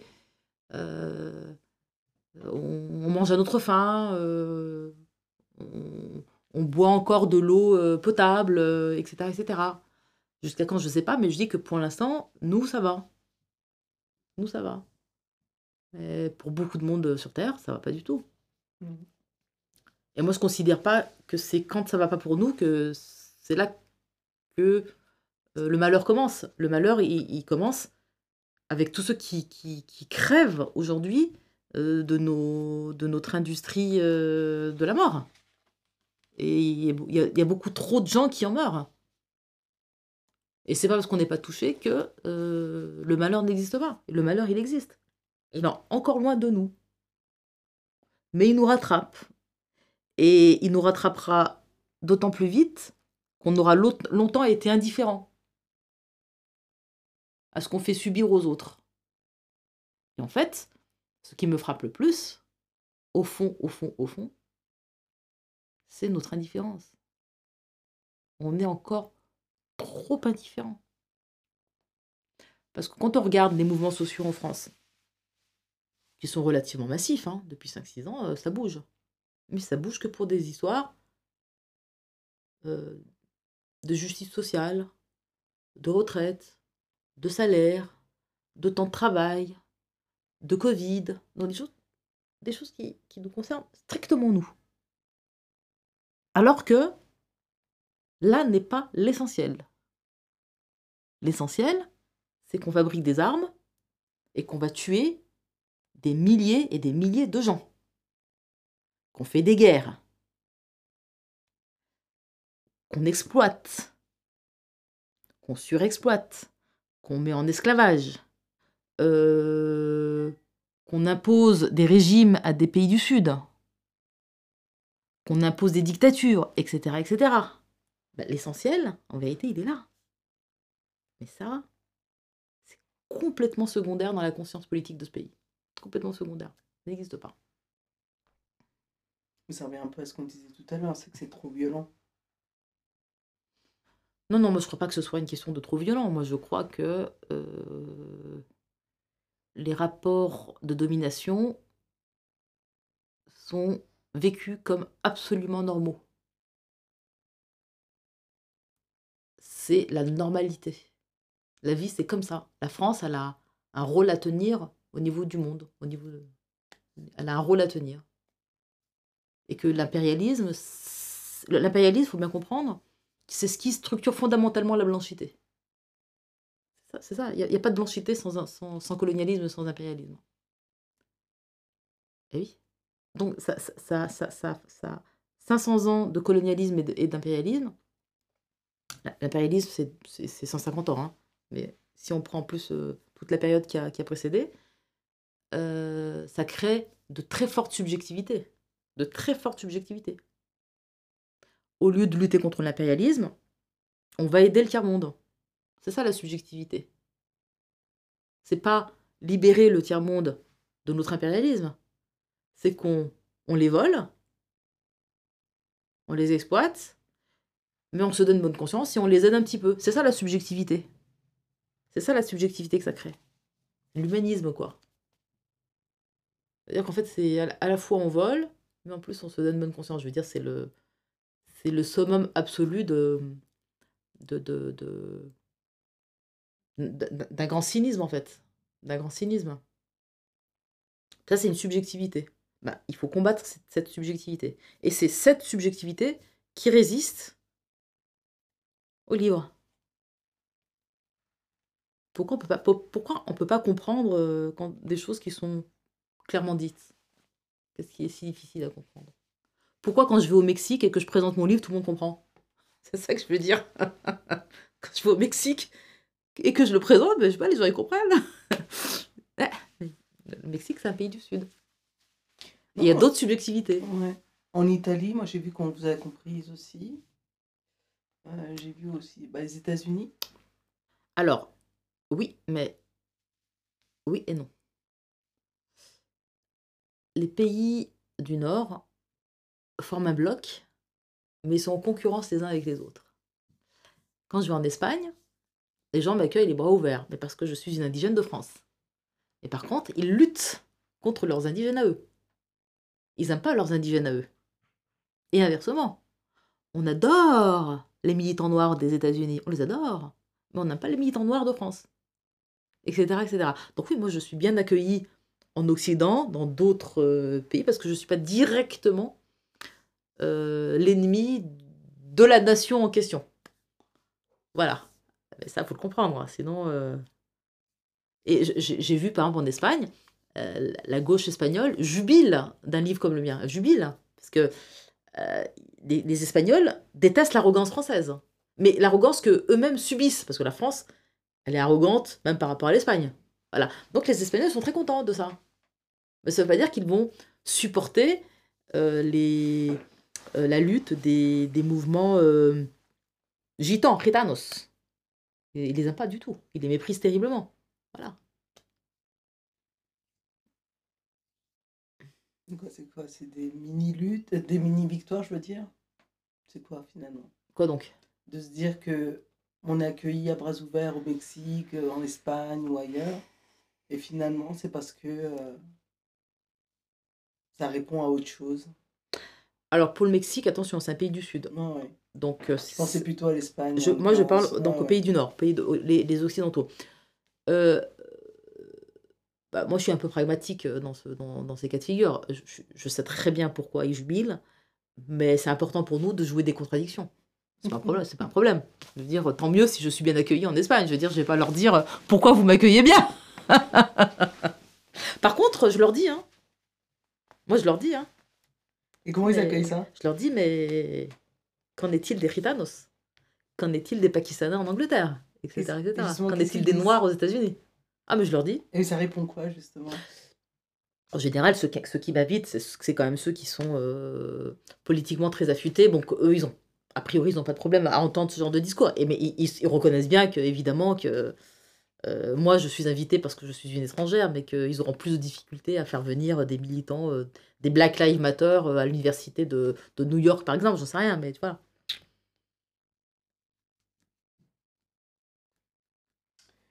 Je voulais qu'on parle de Bandung du Nord hein, par rapport à la conférence de Bandung. Mhm. Pour, parce que je pense qu'il y a un milliard de personnes qui ne savent absolument pas ce que c'est, ni l'un ni l'autre. Donc ça vient d'où euh, votre... euh, comment on peut appeler ça? C'est pas un festival, c'est quoi? Un forum. Un forum Ouais. Le forum de euh, 2018. Euh, le, le, le Bandung du Nord. Donc en fait, c'est inspiré effectivement euh, de la conférence de Bandung de 1955, qui était une, la conférence des non-alignés. Donc les pays colonisés qui s'associaient autour d'une d'une- d'une grande conférence internationale à l'époque où la colonisation euh, n'était pas encore terminée, donc en 1955 en Indonésie, à Bandung, pour imaginer une troisième voie qui n'était ni celle du suivisme vis-à-vis des Occidentaux, ni celle du suivisme vis-à-vis du bloc soviétique. Donc c'était les, pays du Sud qui disaient, bah, nous, on cherche notre troisième, une troisième voie qui est déjà de se libérer du colonialisme et d'inventer euh, une nouvelle société, en fait. hein. Bon, ça a, été- une, conférence qui a eu des répercussions mondiales extraordinaires et qui est dans toutes les mémoires jusqu'à aujourd'hui. Donc il reste une grande référence pour euh, les, tiers-mondistes, les anti-impérialistes. Bon, alors nous, alors je, je rappelle, je rappelle que c'était l'Alliance des Suds. Voilà. Et nous, on a fait le Bandung du Nord en 2018. Donc c'est d'abord, c'est d'inspiration décoloniale. L'idée, c'est d'abord un, euh, ce que je disais tout, au début de, l'entretien, je disais que nous, on, va chercher nos propres référents et nos propres filiations. Donc ça, ça fait partie d'une de nos filiations. Le Bandung du Nord, on se réapproprie cette grande idée qui était de dire, ah ben, euh, il faut penser la troisième voie. Penser la troisième voie. Euh, et en, ce- en ce qui nous concerne en France, la troisième voie, c'est ni la droite ni la gauche. Donc la troisième voie, la voie décoloniale. Euh, ça, c'est un. Deux, l'alliance de qui? Eh bien, des nouveaux, sujets politiques raciaux du Nord. Nous sommes une réalité euh, démographique. Les non-blancs du Nord sont une nouvelle, euh, une nouvelle réalité sociale. Véritable. C'est-à-dire qu'avec un vrai poids démographique. Devenons une réalité politique. En nous alliant les uns les autres. Pourquoi? Parce qu'on vit une même situation dans l'ensemble des pays du Nord qui sont des démocraties capitalistes avancées. Il y a une réalité de tous les non-blancs dans tous ces pays. En Angleterre, au Portugal, aux États-Unis, en France, en Belgique, etc. On vit tous un racisme structurel. Tous ces États viennent de l'histoire coloniale, tous bénéficient des rapports Nord-Sud, tous ont fait venir des peuples de l'Empire pour venir travailler et faire le sale boulot, tous aujourd'hui font face à une réalité raciale. Tous sont fondés sur l'idée d'un suprémacisme blanc, même si ça n'est jamais dit comme ça. Alors, enseveli sous des grandes idées, l'humanisme, l'universalisme, mais le structurel, c'est-à-dire l'État-nation, ce qui légitime l'État-nation, c'est toujours la majorité blanche. C'est ça qui légitime l'É- l'État-nation. Eh bien, euh, dans tous ces pays où les blancs sont privilégiés, relativement, hein, il y a les pauvres, il y a les, riches, etc., mais ils sont tous légitimes à être des, vrais citoyens de ces pays du Nord. Eh bien, nous, nous sommes les Suds du Nord. À ce titre, il faut euh, nous retrouver autour de grands forums qui s'appellent les Bandung du Nord, dans lesquels on met en, avant une idée, la nécessité euh, d'une internationale décoloniale. L'idée que euh, les Suds du Nord doivent s'allier et euh, euh, devenir une force organisée à l'intérieur du Nord pour être la pointe avancée de la lutte contre l'impérialisme, de la lutte contre le capitalisme et de la lutte contre le racisme. Et de faire de la politique au sens noble du terme, c'est-à-dire aller chercher dans les classes populaires blanches la possibilité d'alliance. Parce que c'est possible de faire des alliances avec les classes populaires euh, blanches, si tant est qu'elles veulent bien euh, lutter contre le racisme, euh, contre le capitalisme, qui leur fait du mal, qui leur fait du mal, et contre l'impérialisme, qui produit des guerres dont on ne sera pas épargné. On ne sera pas épargné des guerres qui arrivent. Plus vite on fera ça, plus vite on sera en capacité euh, de résister. Vous mettez combien de temps pour monter ce forum? C'est quoi C'est un an C'est six mois C'est combien de temps? Celui qu'on a fait au mois de- en, en mai 2018, on a mis euh, quelques mois pour le réaliser, ouais, quelques mois. Les invités, ils répondent tous présents? C'est toujours difficile parce que euh, on n'a pas, on n'a pas beaucoup de moyens. Donc en fait, quand on fait venir des grandes personnalités comme Angela Davis ou comme euh, le, le fils du Black Panther, Fred Hampton Jr. et d'autres, hein, je me souviens plus, mais en fait, on a eu quand même pas mal de, militants internationaux qui sont venus. Euh, ben, il faut des moyens, il faut qu'on s'organise, il faut qu'on aille euh, chercher des, do- des donateurs, des gens qui nous aident financièrement, etc. etc. Enfin, je veux dire, c'est c'est le travail des militants, quoi. Comment ça s'est passé médiatiquement? Euh, ben, en fait, il se passe la chose suivante, c'est que quand on fait des choses bien, personne n'en parle. Quand on fait des choses extraordinaires, personne n'en parle. Quand on dit une connerie, tout le monde en parle. Quand on dérape ou qu'on semble avoir dérapé, tout le monde en parle. Voilà. En amont, vous en avez un peu parlé, les médias. Légèrement, mais ils en avaient parlé. Euh, oui, non, mais je veux dire, bon. euh, Parfois, on crée l'événement, donc quand il y a Angela Davis qui vient, euh, il y a tout le temps quelques médias qui en parlent, mais c'est des. D'abord, c'est des petits médias. Quand je dis petits médias, c'est comme Politis, par exemple. Voilà. Euh, mais ils en parlent, même quand ils en parlent, euh, je dirais d'une certaine manière, ils en parlent de manière mesquine. Moi, je me souviens que Politis, qui est un, un journal que je respecte en général, ils sont quand même venus chercher la petite bête, voir ce qu'elle n'est pas. c'est. Je trouve ça. Ça en dit long sur ce que j'appelais tout le pouvoir de la résistance blanche. Ça en dit long. Moi, par exemple, on a fait, voilà, un, exemple. Pour les, pour les 10 ans du pire, on organise un, un énorme événement avec Angela Davis. C'est la première fois qu'elle venait. Énorme événement. On remplit la salle. Et c- l'original- l'originalité de l'événement, c'est que, c'est que, que des femmes étaient invitées. On était 20 femmes. 20 femmes. Que des militantes que des militantes non blanches. Oui, à Saint-Denis. On a fait ce qu'aucune organisation de gauche n'avait fait. C'était vraiment que des femmes qui fêtent les, les 10 ans du pire avec une grande figure internationale comme Angela Davis. Personne n'en a parlé. Tout le monde l'a vu. Tout le monde l'a vu. Tout le monde a écouté ce qui s'est passé. Tout le monde a vu les vidéos toute la gauche a vu cet événement-là. Ils n'en ont pas parlé. C'est intéressant. faut quand même dire que, quel que soit euh, le premier événement ou le second, la salle est comble à chaque fois. Oui. C'est pas, les médias, c'est pas les médias n'en parlent pas, mais il n'y a personne. Les médias n'en parlent pas, mais c'est blindé. Ah non, non, mais c'est blindé, c'est ce que je dis. C'est-à-dire que ce sont, de, de- ce sont de vrais événements politiques. Ce sont de vrais événements qui marquent, euh, qui laissent une trace, euh, qui structurent euh, le champ de la lutte, qui donnent des grandes directions politiques, qui, qui sont inédits, qui, sont, qui sont jubilatoires, qui, font, qui font réfléchir, qui, font, qui donnent de l'enthousiasme. euh, qui réconforte. qui réconforte. Parce que quand on est tout seul et qu'on va dans ces lieux et qu'on se dit Ah, Je suis pas toute seule à penser comme ça, c'est génial. Exactement. Qui réconforte, c'est tr- c'est c'est très juste, qui réconforte. Qui remettent les points sur les i.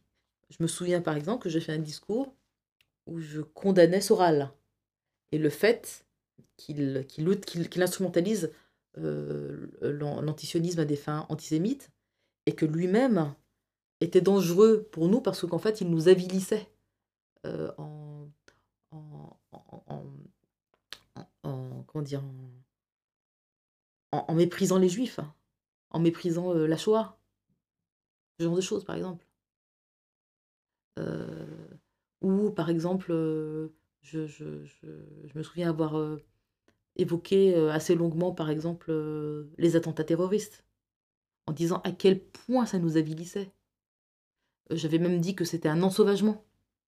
Bon, toutes ces choses-là qui remettent de la compréhension, mais qui en même temps, on ne peut pas nous accuser de ne pas prendre nos responsabilités par rapport à ce qui se passe. Tout ça,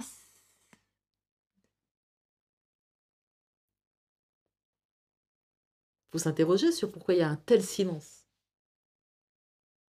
S'interroger. Et c'est là où la gauche euh, et l'extrême gauche ont, un- ont- ont une responsabilité incroyable. Incroyable. Incroyable. Oui, mais 20, ans- 20 ans plus tard, l'extrême gauche, elle en est où? Et la gauche? Ah ben voilà. Ils en payent aussi les frais. hein. Ah, ils ont, ils ont payé les frais, bien sûr.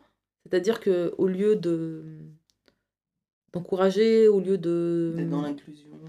ouais, au lieu d'encourager, au lieu de d'encourager, mais dans le sens où simplement euh, apprendre et se dire il faut laisser s'épanouir ce genre d'é- d'événements, il faut, les, il, faut, il faut au contraire y voir du bien parce que ce sont les alliés de demain euh, pour le, le, le- le- le fameux front populaire qu'il faut, qu'il faut créer. Bah, ce calcul, qui est un calcul stratégique de la part d'une organisation euh, politique, il n'est pas fait. Il n'est pas fait. Ben non, parce que vous êtes des indigènes. Parce qu'on est d'abord vu comme euh, des, des saboteurs, on est vu comme des diviseurs, on est vu. euh, on n'est pas vu comme des, au contraire, des clarificateurs. Ce que nous sommes, ce que nous avons toujours été, des clarificateurs. On n'est pas vu comme ça. Comme des concurrents. Je veux dire, des. c'est bizarre quand même. Donc c'est important de s'interroger sur cette. euh, euh, sur cette psychologie. 20 ans plus tard, est-ce qu'il y a des ennemis, entre guillemets, des gens qui n'étaient pas d'accord avec vous euh, en amont, le temps aidant, les événements passants, ont mis de l'eau dans leur vin ou ont changé de, de fusil d'épaule Oui, bien sûr. Et il y, a- eu beaucoup de transformations. Bah, il suffit, alors attention, euh, il n'y a pas un rapport direct entre nous, pire ou mouvement décolonial, avec euh, l'ensemble des transformations qui ont eu lieu à gauche. C'est pas que c'est direct et c'est automatique, c'est pas comme ça que ça se passe. Ça infuse, ça se, ça, se, enfin, je veux dire, la, transformation, elle se fait parce qu'il y a des vraies batailles qui ont lieu sur le terrain, sur le terrain idéologique, sur le terrain de la lutte concrète, euh, etc.. Euh, on ne peut que constater que euh, un mouvement comme la, France insoumise, à l'intérieur, ce qui a gagné, c'est c'est la lutte contre l'islamophobie. C'était pas gagné, et pourtant aujourd'hui on en est là. Bon, s'il n'y avait pas eu le CCIF, s'il n'y avait pas eu une école pour tous, s'il n'y avait pas eu les luttes euh, qui ont transformé les alliés, etc., etc., il n'y aurait pas eu cette transformation jusqu'en haut, à la fois de la CGT et de la France insoumise. Donc c'est bien les luttes qui ont transformé ces espaces-là, pas que les luttes, attention. Euh, ce qui nous aide d'une certaine manière, c'est le, racisme et le fascisme. Euh, en, réalité, d'une certaine manière, eux-mêmes bousculent une gauche qui commence à comprendre euh, la fonction idéologique de l'islamophobie, qui commence à comprendre qu'en fait c'est un outil, c'est un, c'est une arme entre les mains de l'État. Euh, donc, euh, ceci aidant, eh bien, oui, il y a eu des transformations. Mais je dirais pas que c'est des transformations qui sont automatiques. il y a le pire, donc il y a une transformation. Non, il y a tout un champ de lutte. Nous, on a joué, à mon avis, un, rôle important. Mais il y a tout un champ de lutte. Le CCIF, dans la lutte contre l'islamophobie, a joué un rôle très important. Et puis, euh, franchement, euh, euh, je sais pas moi, le NPA, par exemple, il a quand même mené à son niveau, de manière un peu euh, conflictuelle, il l'a mené, mais il a quand même mené cette lutte. De manière conflictuelle, mais il l'a faite.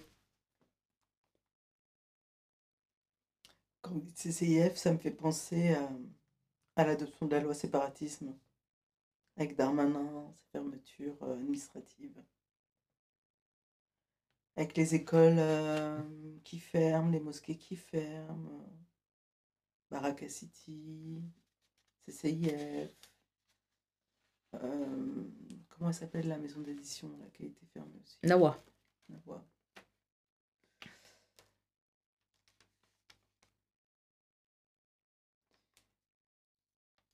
Moi, quand je vois des trucs comme ça, peut-être parce que je suis concernée, ou je... et des fois il y a aussi euh, où est-ce qu'on est... enfin, est-ce qu'on se situe dans une histoire aussi. hein.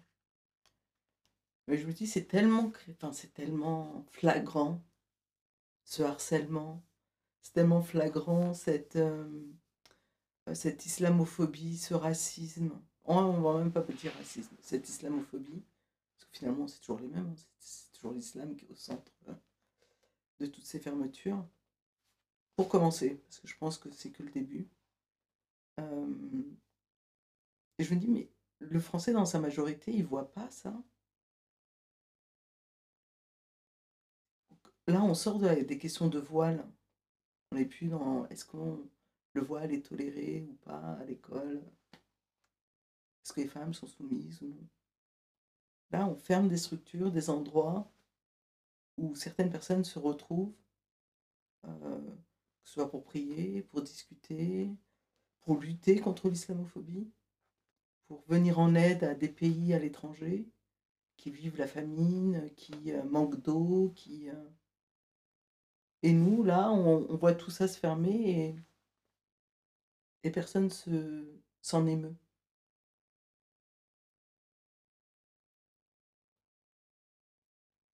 Et donc c'est étonnant?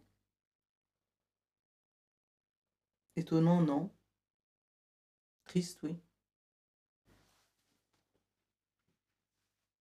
Je hais les indifférents, disait Gramsci.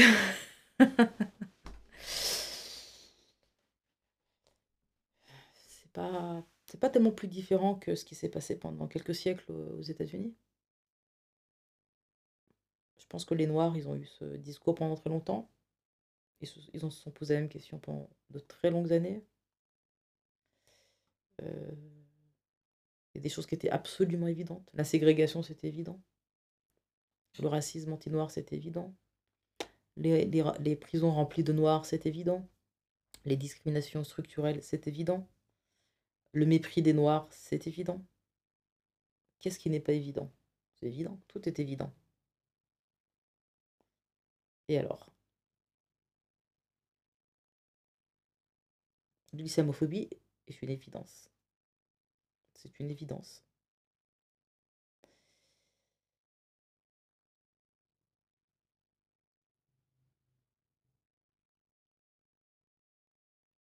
Mais je reviens à la subjectivité blanche. La subjectivité blanche.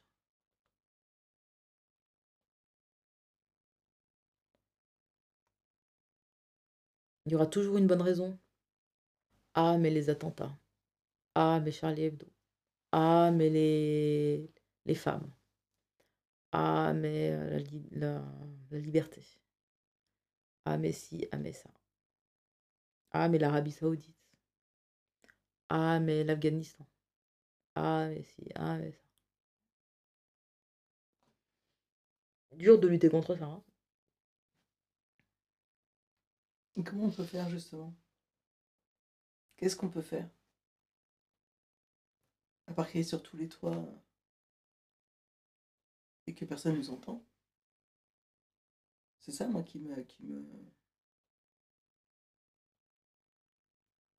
qui me rend triste. Je me dis, en 2022, on vote encore des lois il y a quelques mois, il y avait encore des lois qui se discutaient euh, sur le, le sport et le voile. En 2022, les personnes s'en... Tout le monde s'en fout, quoi. J'ai l'impression que des fois, jusqu'au vote pour Mélenchon, je me dis que même nous, on a baissé les bras. Dans la majorité, hein, j'entends. Dans sa majorité, les musulmans, j'ai l'impression que même, même nous, on a baissé les bras. On a baissé les bras parce que euh, il y a eu une répression terrible. hein. Et elle continue? Et elle continue. Les mosquées qui ferment, euh, les euh, Mais tout. dissolutions d'associations. Et puis, euh, les attentats nous ont fait beaucoup de mal. Beaucoup de mal, les attentats. Je veux dire, les attentats, ils ont été faits au nom de l'islam. Et ça, ça nous a fait régresser terriblement. Et je veux dire, ça a été... euh, je veux dire, en fait, ils se sont... Le pouvoir, hein, je te dis, hein, le pouvoir s'est immédiatement saisi de cette occasion pour... euh, pour nous faire reculer, pour nous soumettre, pour euh, empêcher toute forme de, de, de révolte ou de contestation. Voilà. Et surtout, surtout, surtout, plus que nous, parce qu'en fait, on n'est pas la première. Moi, je suis sûre qu'on n'est pas la première cible de la, de la répression idéologique. La première cible de la répression idéologique, c'est d'empêcher la gauche d'aller vers nous, d'empêcher l'alliance. C'est d'intimider au maximum les blancs de gauche. C'est de leur dire, vous serez euh, entachés de l'infâme accusation d'islamo-gauchisme si vous vous alliez à ceux dont on vous dit qu'ils sont des terroristes potentiels, ou des islamistes, ou des gens qui veulent la charia, etc. etc. C'est-à-dire qu'en fait, il s'agit d'intimider. Il s'agit de d'empêcher les forces euh, de, la, de la transformation et de la résistance par rapport au pouvoir central, par, raffo- par rapport à un pouvoir qui ne cherche qu'à euh, euh, comment dire, qu'à imposer son, le projet libéral, qui ne veut que ça. Il ne veut que ça. euh, à, à soumettre toutes les forces euh, de transformation. Voilà, à les, à les anesthésier, à les neutraliser. Ils y arrivent. Pas tout à fait. Ils n'ont pas réussi avec Mélenchon. Ouais. Ah bah oui. C'est pour ça que c'est leur ennemi. C'est pour ça que c'est un islamo-bolchevique.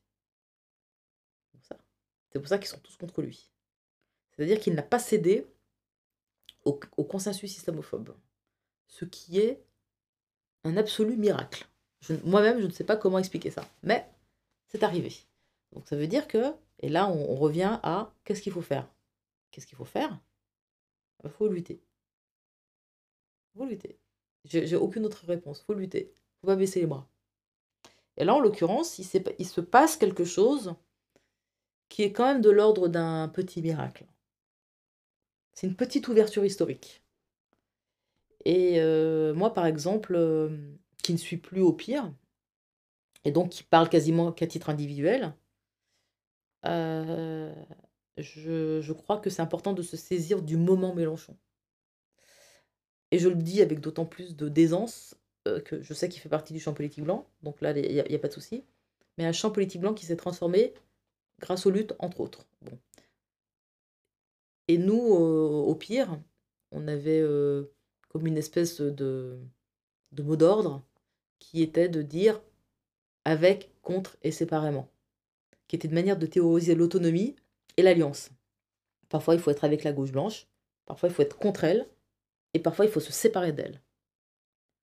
Et la politique, pour nous, la stratégie, c'était toujours tout ça en même temps. Il y a des moments pour le avec, il y a des, moments pour le contre, il y a, il y a des moments pour le séparément. Là, c'est le moment du avec. Le séparément, on l'a fait avant. Le contre aussi. et un moment pour le avec. Surtout que pour l'instant, il n'y a plus de mouvement de terrain. Le mouvement décolonial, il est un peu explosé, on est tous un peu dispersés, voilà. C'est le moment du, du avec. Ça ne veut pas dire qu'il ne faudra pas reconsidérer le séparément après. Mais là, est, c'est le moment du avec. Là, il faut soutenir Mélenchon. Parce que c'est le candidat qui a refusé de se soumettre au consensus islamophobe. Et pas que ça, pas que ça, parce qu'il est bon sur d'autres questions. Mais là-dessus, en particulier, il est très bien.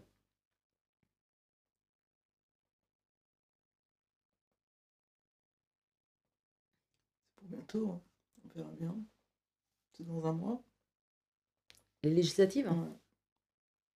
Ouais, un peu plus. Ouais, un mois, ouais.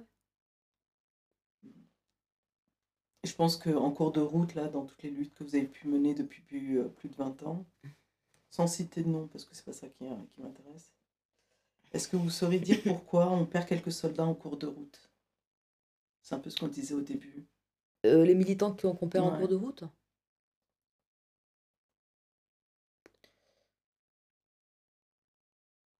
Bah, euh, d'abord, il faut être endurant. Il faut vraiment être endurant parce que la, le monde de- des militants, c'est un monde de fous. C'est un monde de grands névrosés. C'est un monde euh, de, de-. Euh, de psychopathes. de jaloux, de, de, de, de, de, de ressentimenteux, de... Enfin, je veux dire, il y a toutes les... Et puis, et puis pas que ça, évidemment, il y a des gens très très bien, il y a des... Il y a des gens formidables. Et ce que je veux dire, c'est qu'il faut tenir le... faut tenir, hein. Parce que c'est la guerre tout le temps dans le monde militant, c'est la guerre tout le temps. Entre vous, Entre nous, oui, entre nous. Entre nous. Entre nous.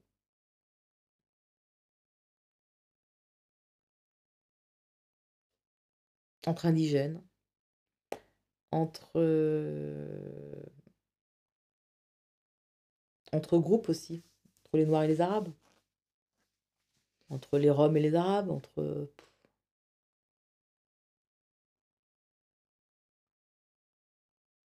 Les embourgeoisés et les, euh, et les très pauvres. Entre les sectaires et les autres. Entre ceux qui militent chez les Blancs et ceux qui ne veulent pas. Entre, entre les traîtres et les pas traîtres. Entre ceux qui, et puis ceux qui ne se croient pas traîtres et qui le sont.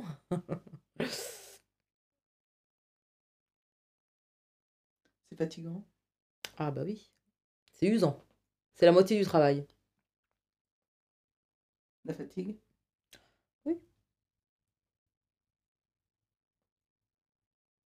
Après, militer, c'est aussi très enthousiasmant et puis euh, on rigole beaucoup. On rigole beaucoup. On a beaucoup de, de- de- de grandes histoires. Non, enfin, je veux dire, c'est euh, c'est une vie, quoi. Je veux dire, c'est pas, c'est sûrement euh, moins chiant que de ne pas militer. Moi, je trouve que euh, militer, c'est, ça remplit une vie, quoi. hein. On n'a pas le temps de s'emmerder, quoi. Pas de regret Non. Non. Comment, dans votre cercle euh, restreint, familial, amical, on voyait vos débuts de, de militantisme et puis plus ça avançait dans le temps et votre nom qui était souvent cité à la télé, à la radio, dans la, dans la presse écrite. Vous n'étiez pas aimé de tout le monde.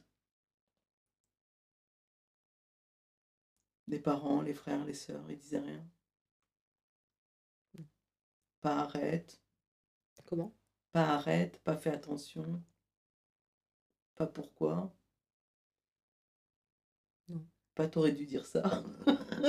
Alors ça, c'est les... Alors ça, dans le monde de... Enfin, les, les, les, les- les amis, quoi, les, euh, Mm. les militants. Ah bah ça, c'est sûr, euh, t'aurais dû faire ci, t'aurais dû faire ça, t'aurais pas dû dire ça, t'aurais dû t'habiller comme ça. J'avais même des, des conseils de... esthétique. Les gens qui disaient, mais pourquoi tu t'es pas maquillée? Pourquoi t'as pas mis du vernis? Ah oui, des trucs comme ça, hein. Des filles ou des garçons? Bah, euh, des, des, je sais pas, des filles, je crois. Bah, les mecs, ils peuvent pas se permettre de dire pourquoi tu t'es pas maquillée. Les filles, les femmes me disent ça. Parce que, euh, en fait, euh, l'idée, c'est que il faut, il faut être avenant, il faut séduire, il faut être belle, etc., etc. Et moi, je n'allais pas sur des plateaux pour séduire, en fait. hein. Au contraire, moi, je, j'avais un sentiment de me compromettre en allant sur un, sur un plateau. J'avais l'impression que je me salissais. Et je voulais pas la moindre connivence avec qui que ce soit. Je voulais pas être copain avec les gens. Et je sais que c'est, je sais que le monde des médias, il est, c'est un, monde assez pervers où on s'insulte sur les plateaux et dès qu'on sort, on se salue, on se dit bonjour, etc. Moi, j'ai vécu ça. Je comprenais pas. Et moi, je voulais pas rentrer là-dedans. Je veux dire, j'étais pas copine avec des gens dans la vie euh, sociale. Je vois pas pourquoi je le serais sur un plateau ou inversement. Euh, si, si on, s'est combattu sur le plateau, quand je sors du plateau, je suis pas copine avec eux. Ah Bah, bah moi, je me rendais compte qu'en fait, c'était pas comme ça pour les autres. Oui, parce que finalement, vous n'avez pas suivi les règles du jeu? Non. Ah non, moi, j'ai pas suivi les règles du jeu, mais déjà parce que j'avais, j'y allais à contre-cœur. Et je voulais pas euh, faire le, je voulais pas la moindre connivence avec euh, le personnel des médias, avec ceux qui fréquentent les médias. Je voulais pas. Vous y allez à contre-cœur, mais quelqu'un d'autre ne pouvait pas y aller à votre place? Bah, c'est compliqué parce que j'étais euh, j'étais le, le visage ou le, la porte-parole des indigènes. Donc c'était c'était pas possible. Et même, alors après, après on, on tombe dans un autre travers, c'est que les médias, quand ils ont repéré quelqu'un, ils veulent que ce quelqu'un. Alors nous, parfois, on voulait envoyer quelqu'un d'autre. Ils voulaient pas. Ah, si c'était pas Auréa, c'était personne. Ah oui, après, c'est eux qui, qui décident. C'est pas, de toute façon, on décide de rien. Euh, C'est pas nous qui disons, Oui, maintenant, on faut inviter un tel ou un tel. Ce serait trop bien. Je peux venir chez vous C'est pas comme ça que ça se passe.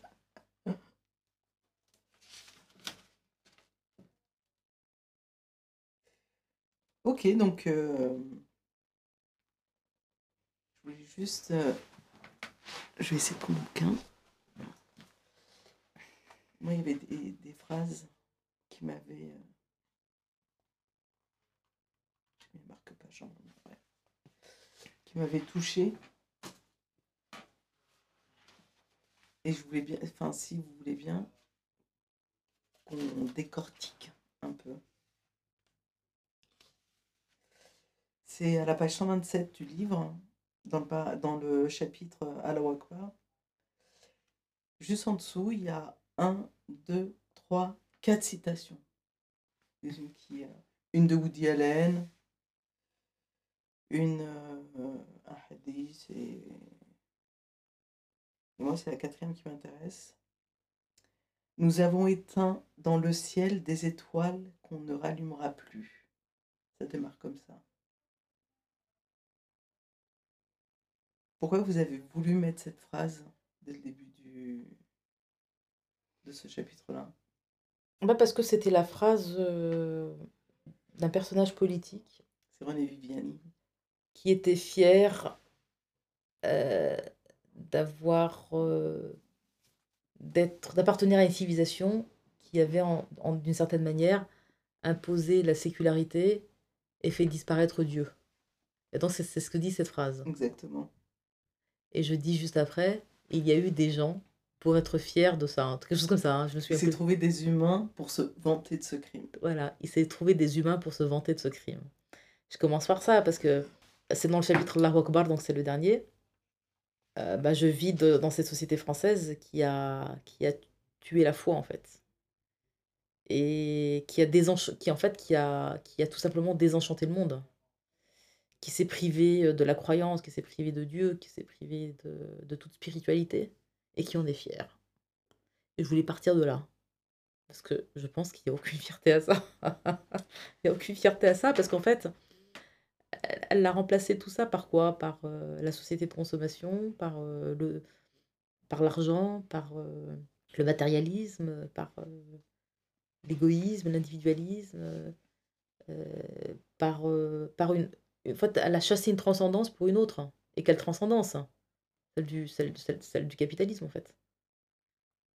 Je, crains que qu'on ne puisse pas en, tirer le moindre motif de, fierté.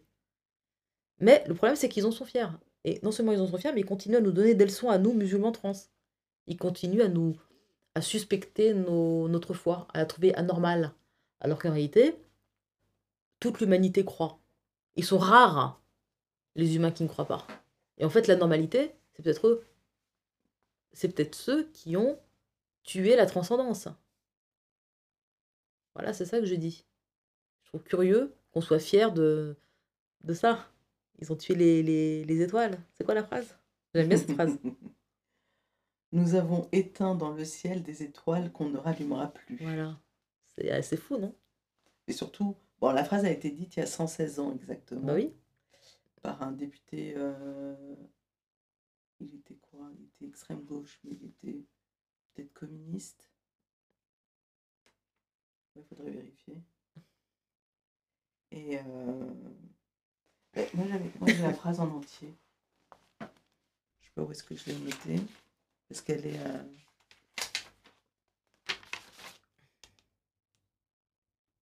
Ah oui. Nous avons arraché des consciences à la croyance. Lorsqu'un misérable, fatigué du poids du jour, ployait les genoux, nous lui avons dit que derrière les nuages, il n'y avait que des chimères. Ensemble, d'un geste magnifique, nous avons éteint dans le ciel des lumières qu'on ne rallumera plus. Mais c'est surtout, euh, bon, ils ont, euh, il y a eu une tentative de négation de la création de, de Dieu et, ainsi de suite. Mais ils n'ont jamais, il n'y avait pas d'alternative sympa en proposition. C'est-à-dire, on vous retire quelque chose, mais ce qu'ils proposent n'est même pas sympa. Et en plus, plus de dire ça ne se rallumera plus, c'est affirmer quelque chose qui est complètement faux. Parce que déjà, ça s'est jamais éteint d'une manière générale. Mhm. Ça s'est éteint pour eux peut-être, Mhm. mais pas c'est pour ça. C'est ce que je dis. ouais, ça ça s'éteint. Je dis pas pour nous, en tout cas. Et justement, la, la suite, elle est marrante. Enfin, elle est marrante. Pas dans le sens. euh, Je vais lire juste le passage qui m'intéresse. Ainsi, lorsqu'un un Français blanc croise le chemin d'un Français musulman, ce n'est pas tant un ami ou un ennemi qu'il rencontre, mais une énigme. Et c'est vrai ça. Ils Oui. ne comprennent pas. Il y a pas de. Et on a beau parler, on a beau expliquer, on a beau développer, il n'y a aucune lumière justement pour revenir à ce qu'il dit. Il n'y a aucune lumière qui s'allume en face. Et c'est vrai finalement, il n'a pas tort. Parce qu'il a éteint quelque chose chez eux, Ils peuvent pas comprendre. oui, qu'on a, qu'on a, qui n'arrive pas à, à allumer, euh, mais ne serait-ce un temps soit peu. Mhm. C'est une énigme. Bah oui, euh, la- les questions récurrentes. euh, Mais pourquoi tu manges pas de porc? Mais vas-y, tu peux en manger, qu'est-ce qui va t'arriver? Non, Et toi, et toi, tu, tu résistes et tu dis, bah, en fait, je vais pas en manger. Mais je sais, qu'il- je sais que si j'en mangeais, il m'arriverait rien, rationnellement. Mais en fait, je vais pas en manger. C'est comme ça. C'est comme ça. Toi, tu comprends, toi, tu comprends pas. Faut que tu comprennes que je ne suis pas toi. Parce que tu connais l'altérité. C'est l'altérité le problème. Ils ont du mal. Non, mais ils nous offrent leur modèle. Soyez comme nous. En fait, ils sont là à buter contre l'idée pourquoi refusent-ils d'être nous? On est tellement bien, Tellement beau. tellement beau. En fait, qu'est-ce qui fait que toi qui, qui, qui, Qui est moche. qui est moche, toi qui est moche, qui est moche et qui est inférieur, je t'offre quelque chose sur un plateau d'argent et tu le refuses. Mais pourquoi donc? C'est ça l'énigme. Parce qu'effectivement, rationnellement, si je mange du porc, effectivement, je suis à peu près sûre que je vais pas mourir. Je le sais. Et alors? Alors eux, la- le truc d'après, puisque tu sais que tu vas pas mourir, mais pourquoi tu y tiens? C'est tel- c'est tellement insignifiant, c'est rien, rien du tout. Non. Et j'ai pas d'explication autre que non. Je ne veux pas être toi. et comme euh, des milliards de gens sur Terre, qui ne sont pas toi. Et qui ne veulent pas être toi. Et qui ne veulent pas être toi. Cette créature, c'est quelque chose qui échappe à la raison blanche. J'adore le cette créature. D'instinct, parce qu'elle aussi reconnaît les étoiles, elle n'accorde aucune confiance au mythe de la modernité, qui fait des promesses mais qui n'en tient aucune. Et le pire, c'est que Viviani, il n'a rien promis. Lui. Ah oui, il a juste dit euh, c'est terminé. Circuler, il n'y a rien à voir. Vous serez mieux. Ces cicatrices du temps béni des colonies saignent toujours. Ça aussi, ils ont du mal à l'accepter. Mm.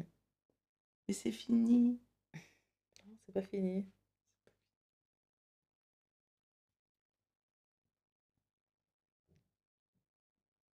Nous vivons un moment négatif. Tout semble mourir. C'est la fin des grands récits et projets émancipateurs. Plus qu'une crise de perspective, nous assistons à un effondrement moral, une crise du sens, une crise de civilisation qui se confond avec une crise de la conscience occidentale et qui de plus en plus ressemble à un suicide. Et moi, ça m'a fait penser euh, à ces élections-là, le suicide. Ouais, c'est le suicide. Et c'est comme s'ils préféraient le suicide à quoi que ce soit d'autre. Alors, il y a, hum, il y a les 22% de Mélenchon qui veulent autre chose. On en revient toujours aux 22%. Euh, Il y a ces 22% qui veulent autre chose. Et tous les autres, on a le sentiment qu'ils veulent le suicide.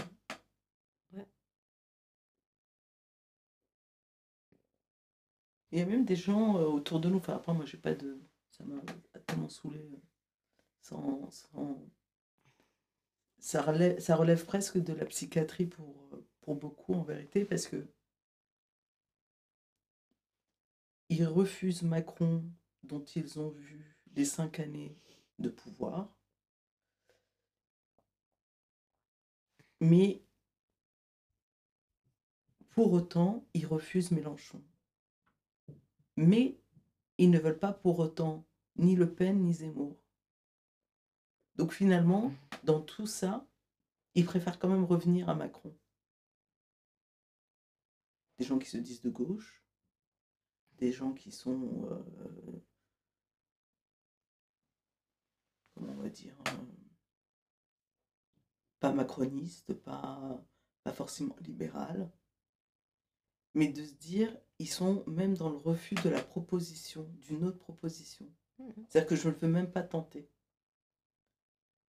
Je préfère en chier encore 5 ans que tenter quelque chose. Et du coup, l'histoire du suicide, ça m'a fait penser à ça. Et pourtant, le bouquin, il n'a pas été écrit hier. Oh, Ça fait longtemps que- qu'on est sur cette pente. Hein. Ouais, C'est pas, pas nouveau quand même. Ouais. Ouais, ouais. Est-ce que justement, euh, en... que ce soit Angela Davis, parce que c'est le nom que j'ai en tête, mais pas forcément elle, mais euh, des personnes qui sont un peu dans la lutte euh, d'un point de vue international, ils en arrivent tous à la même conclusion, chacun de son côté, soit en Espagne, en Angleterre, en- aux États-Unis ou ailleurs, Quelle conclusion? Du suicide.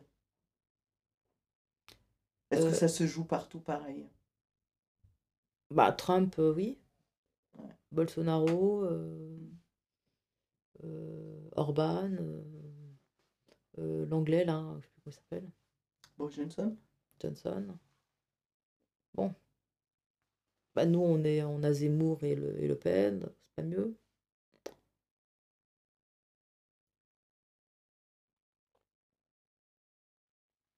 Il y a de l'espoir? Pas tellement. Pas tellement, parce que la, terre euh, est essoufflée, la terre a été, euh, bon, elle a été martyrisée, on a martyrisé la terre. C'est-à-dire que la terre, c'est c'est la, la, la, la, mère nourricière, quoi. On l'a saccagée. Euh, donc déjà de ce point de vue-là, il n'y a pas tellement de- d'espoir. il faudrait vraiment euh, quelque chose, euh, un mouvement révolutionnaire à l'échelle de la planète pour que, pour que ça s'arrête. Mais mais il faut choisir entre le capitalisme et la nature, en fait. Hein. C'est juste, faut choisir, c'est ou l'un ou l'autre. Il n'y a pas de choix. On n'est pas prêt pour l'instant. Là, par exemple, on reconduit Macron, même si on reconduisait l'extrême droite ou Macron, ça veut dire qu'on est, on est très loin de, de cette perspective. Très très loin. Et Macron, il fera rien. Macron, c'est un, c'est un, c'est un, c'est un ennemi. Voilà. Non, il n'y a, a pas beaucoup d'espoir. On voit bien qu'à l'échelle de la planète, il y a des, des mouvements immenses, des mouvements immenses, dans toute l'Amérique latine, en Afrique, dans le monde arabe. Mais ils n'aboutissent pas. Il y a une colère immense partout. En France, il y a une colère. Dans, tous les pays occidentaux, il y a une colère.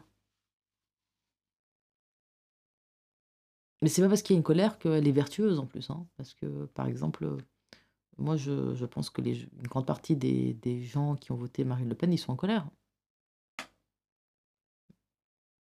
Mais c'est une colère qui ne fait qu'empirer la situation. Voilà.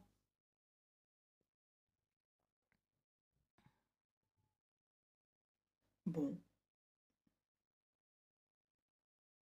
On termine là-dessus. Ou on essaye d'égayer euh, la fin du podcast.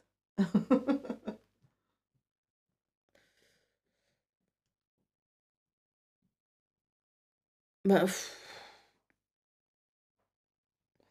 Toutes les époques, euh, toutes les, enfin, je veux dire, il y a toujours eu des époques critiques comme ça. Et euh, où le, pessimisme, était de rigueur, rationnellement parlant, je veux dire. Mais bon, euh, en fait, le- les, humains ne se sont jamais soumis en, vérité. Moi, je pense que les, enfin, les luttes, elles ont toujours continué, elles ont, sont toujours, euh, il y a toujours eu des gens debout, quoi. Moi, je pense qu'ensuite, même quand on est très pessimiste, il y a quand même une dignité à rester debout. Voilà. Restons debout. Restons debout. Merci beaucoup. Mais merci à toi. Et puis, ben, que la lutte continue. Bah ouais. Komm, erzähl es auf Keras Pode Podcast. dizer lá na rádio da Querá. Adore Radio Kera bu di sa. Getseldatum Kera. Keira'nın radyosunda söyle. Demal wahko ci radio Kaira. Radyo Keira da Kaseybuke. Opowiedz to w Radio Keira.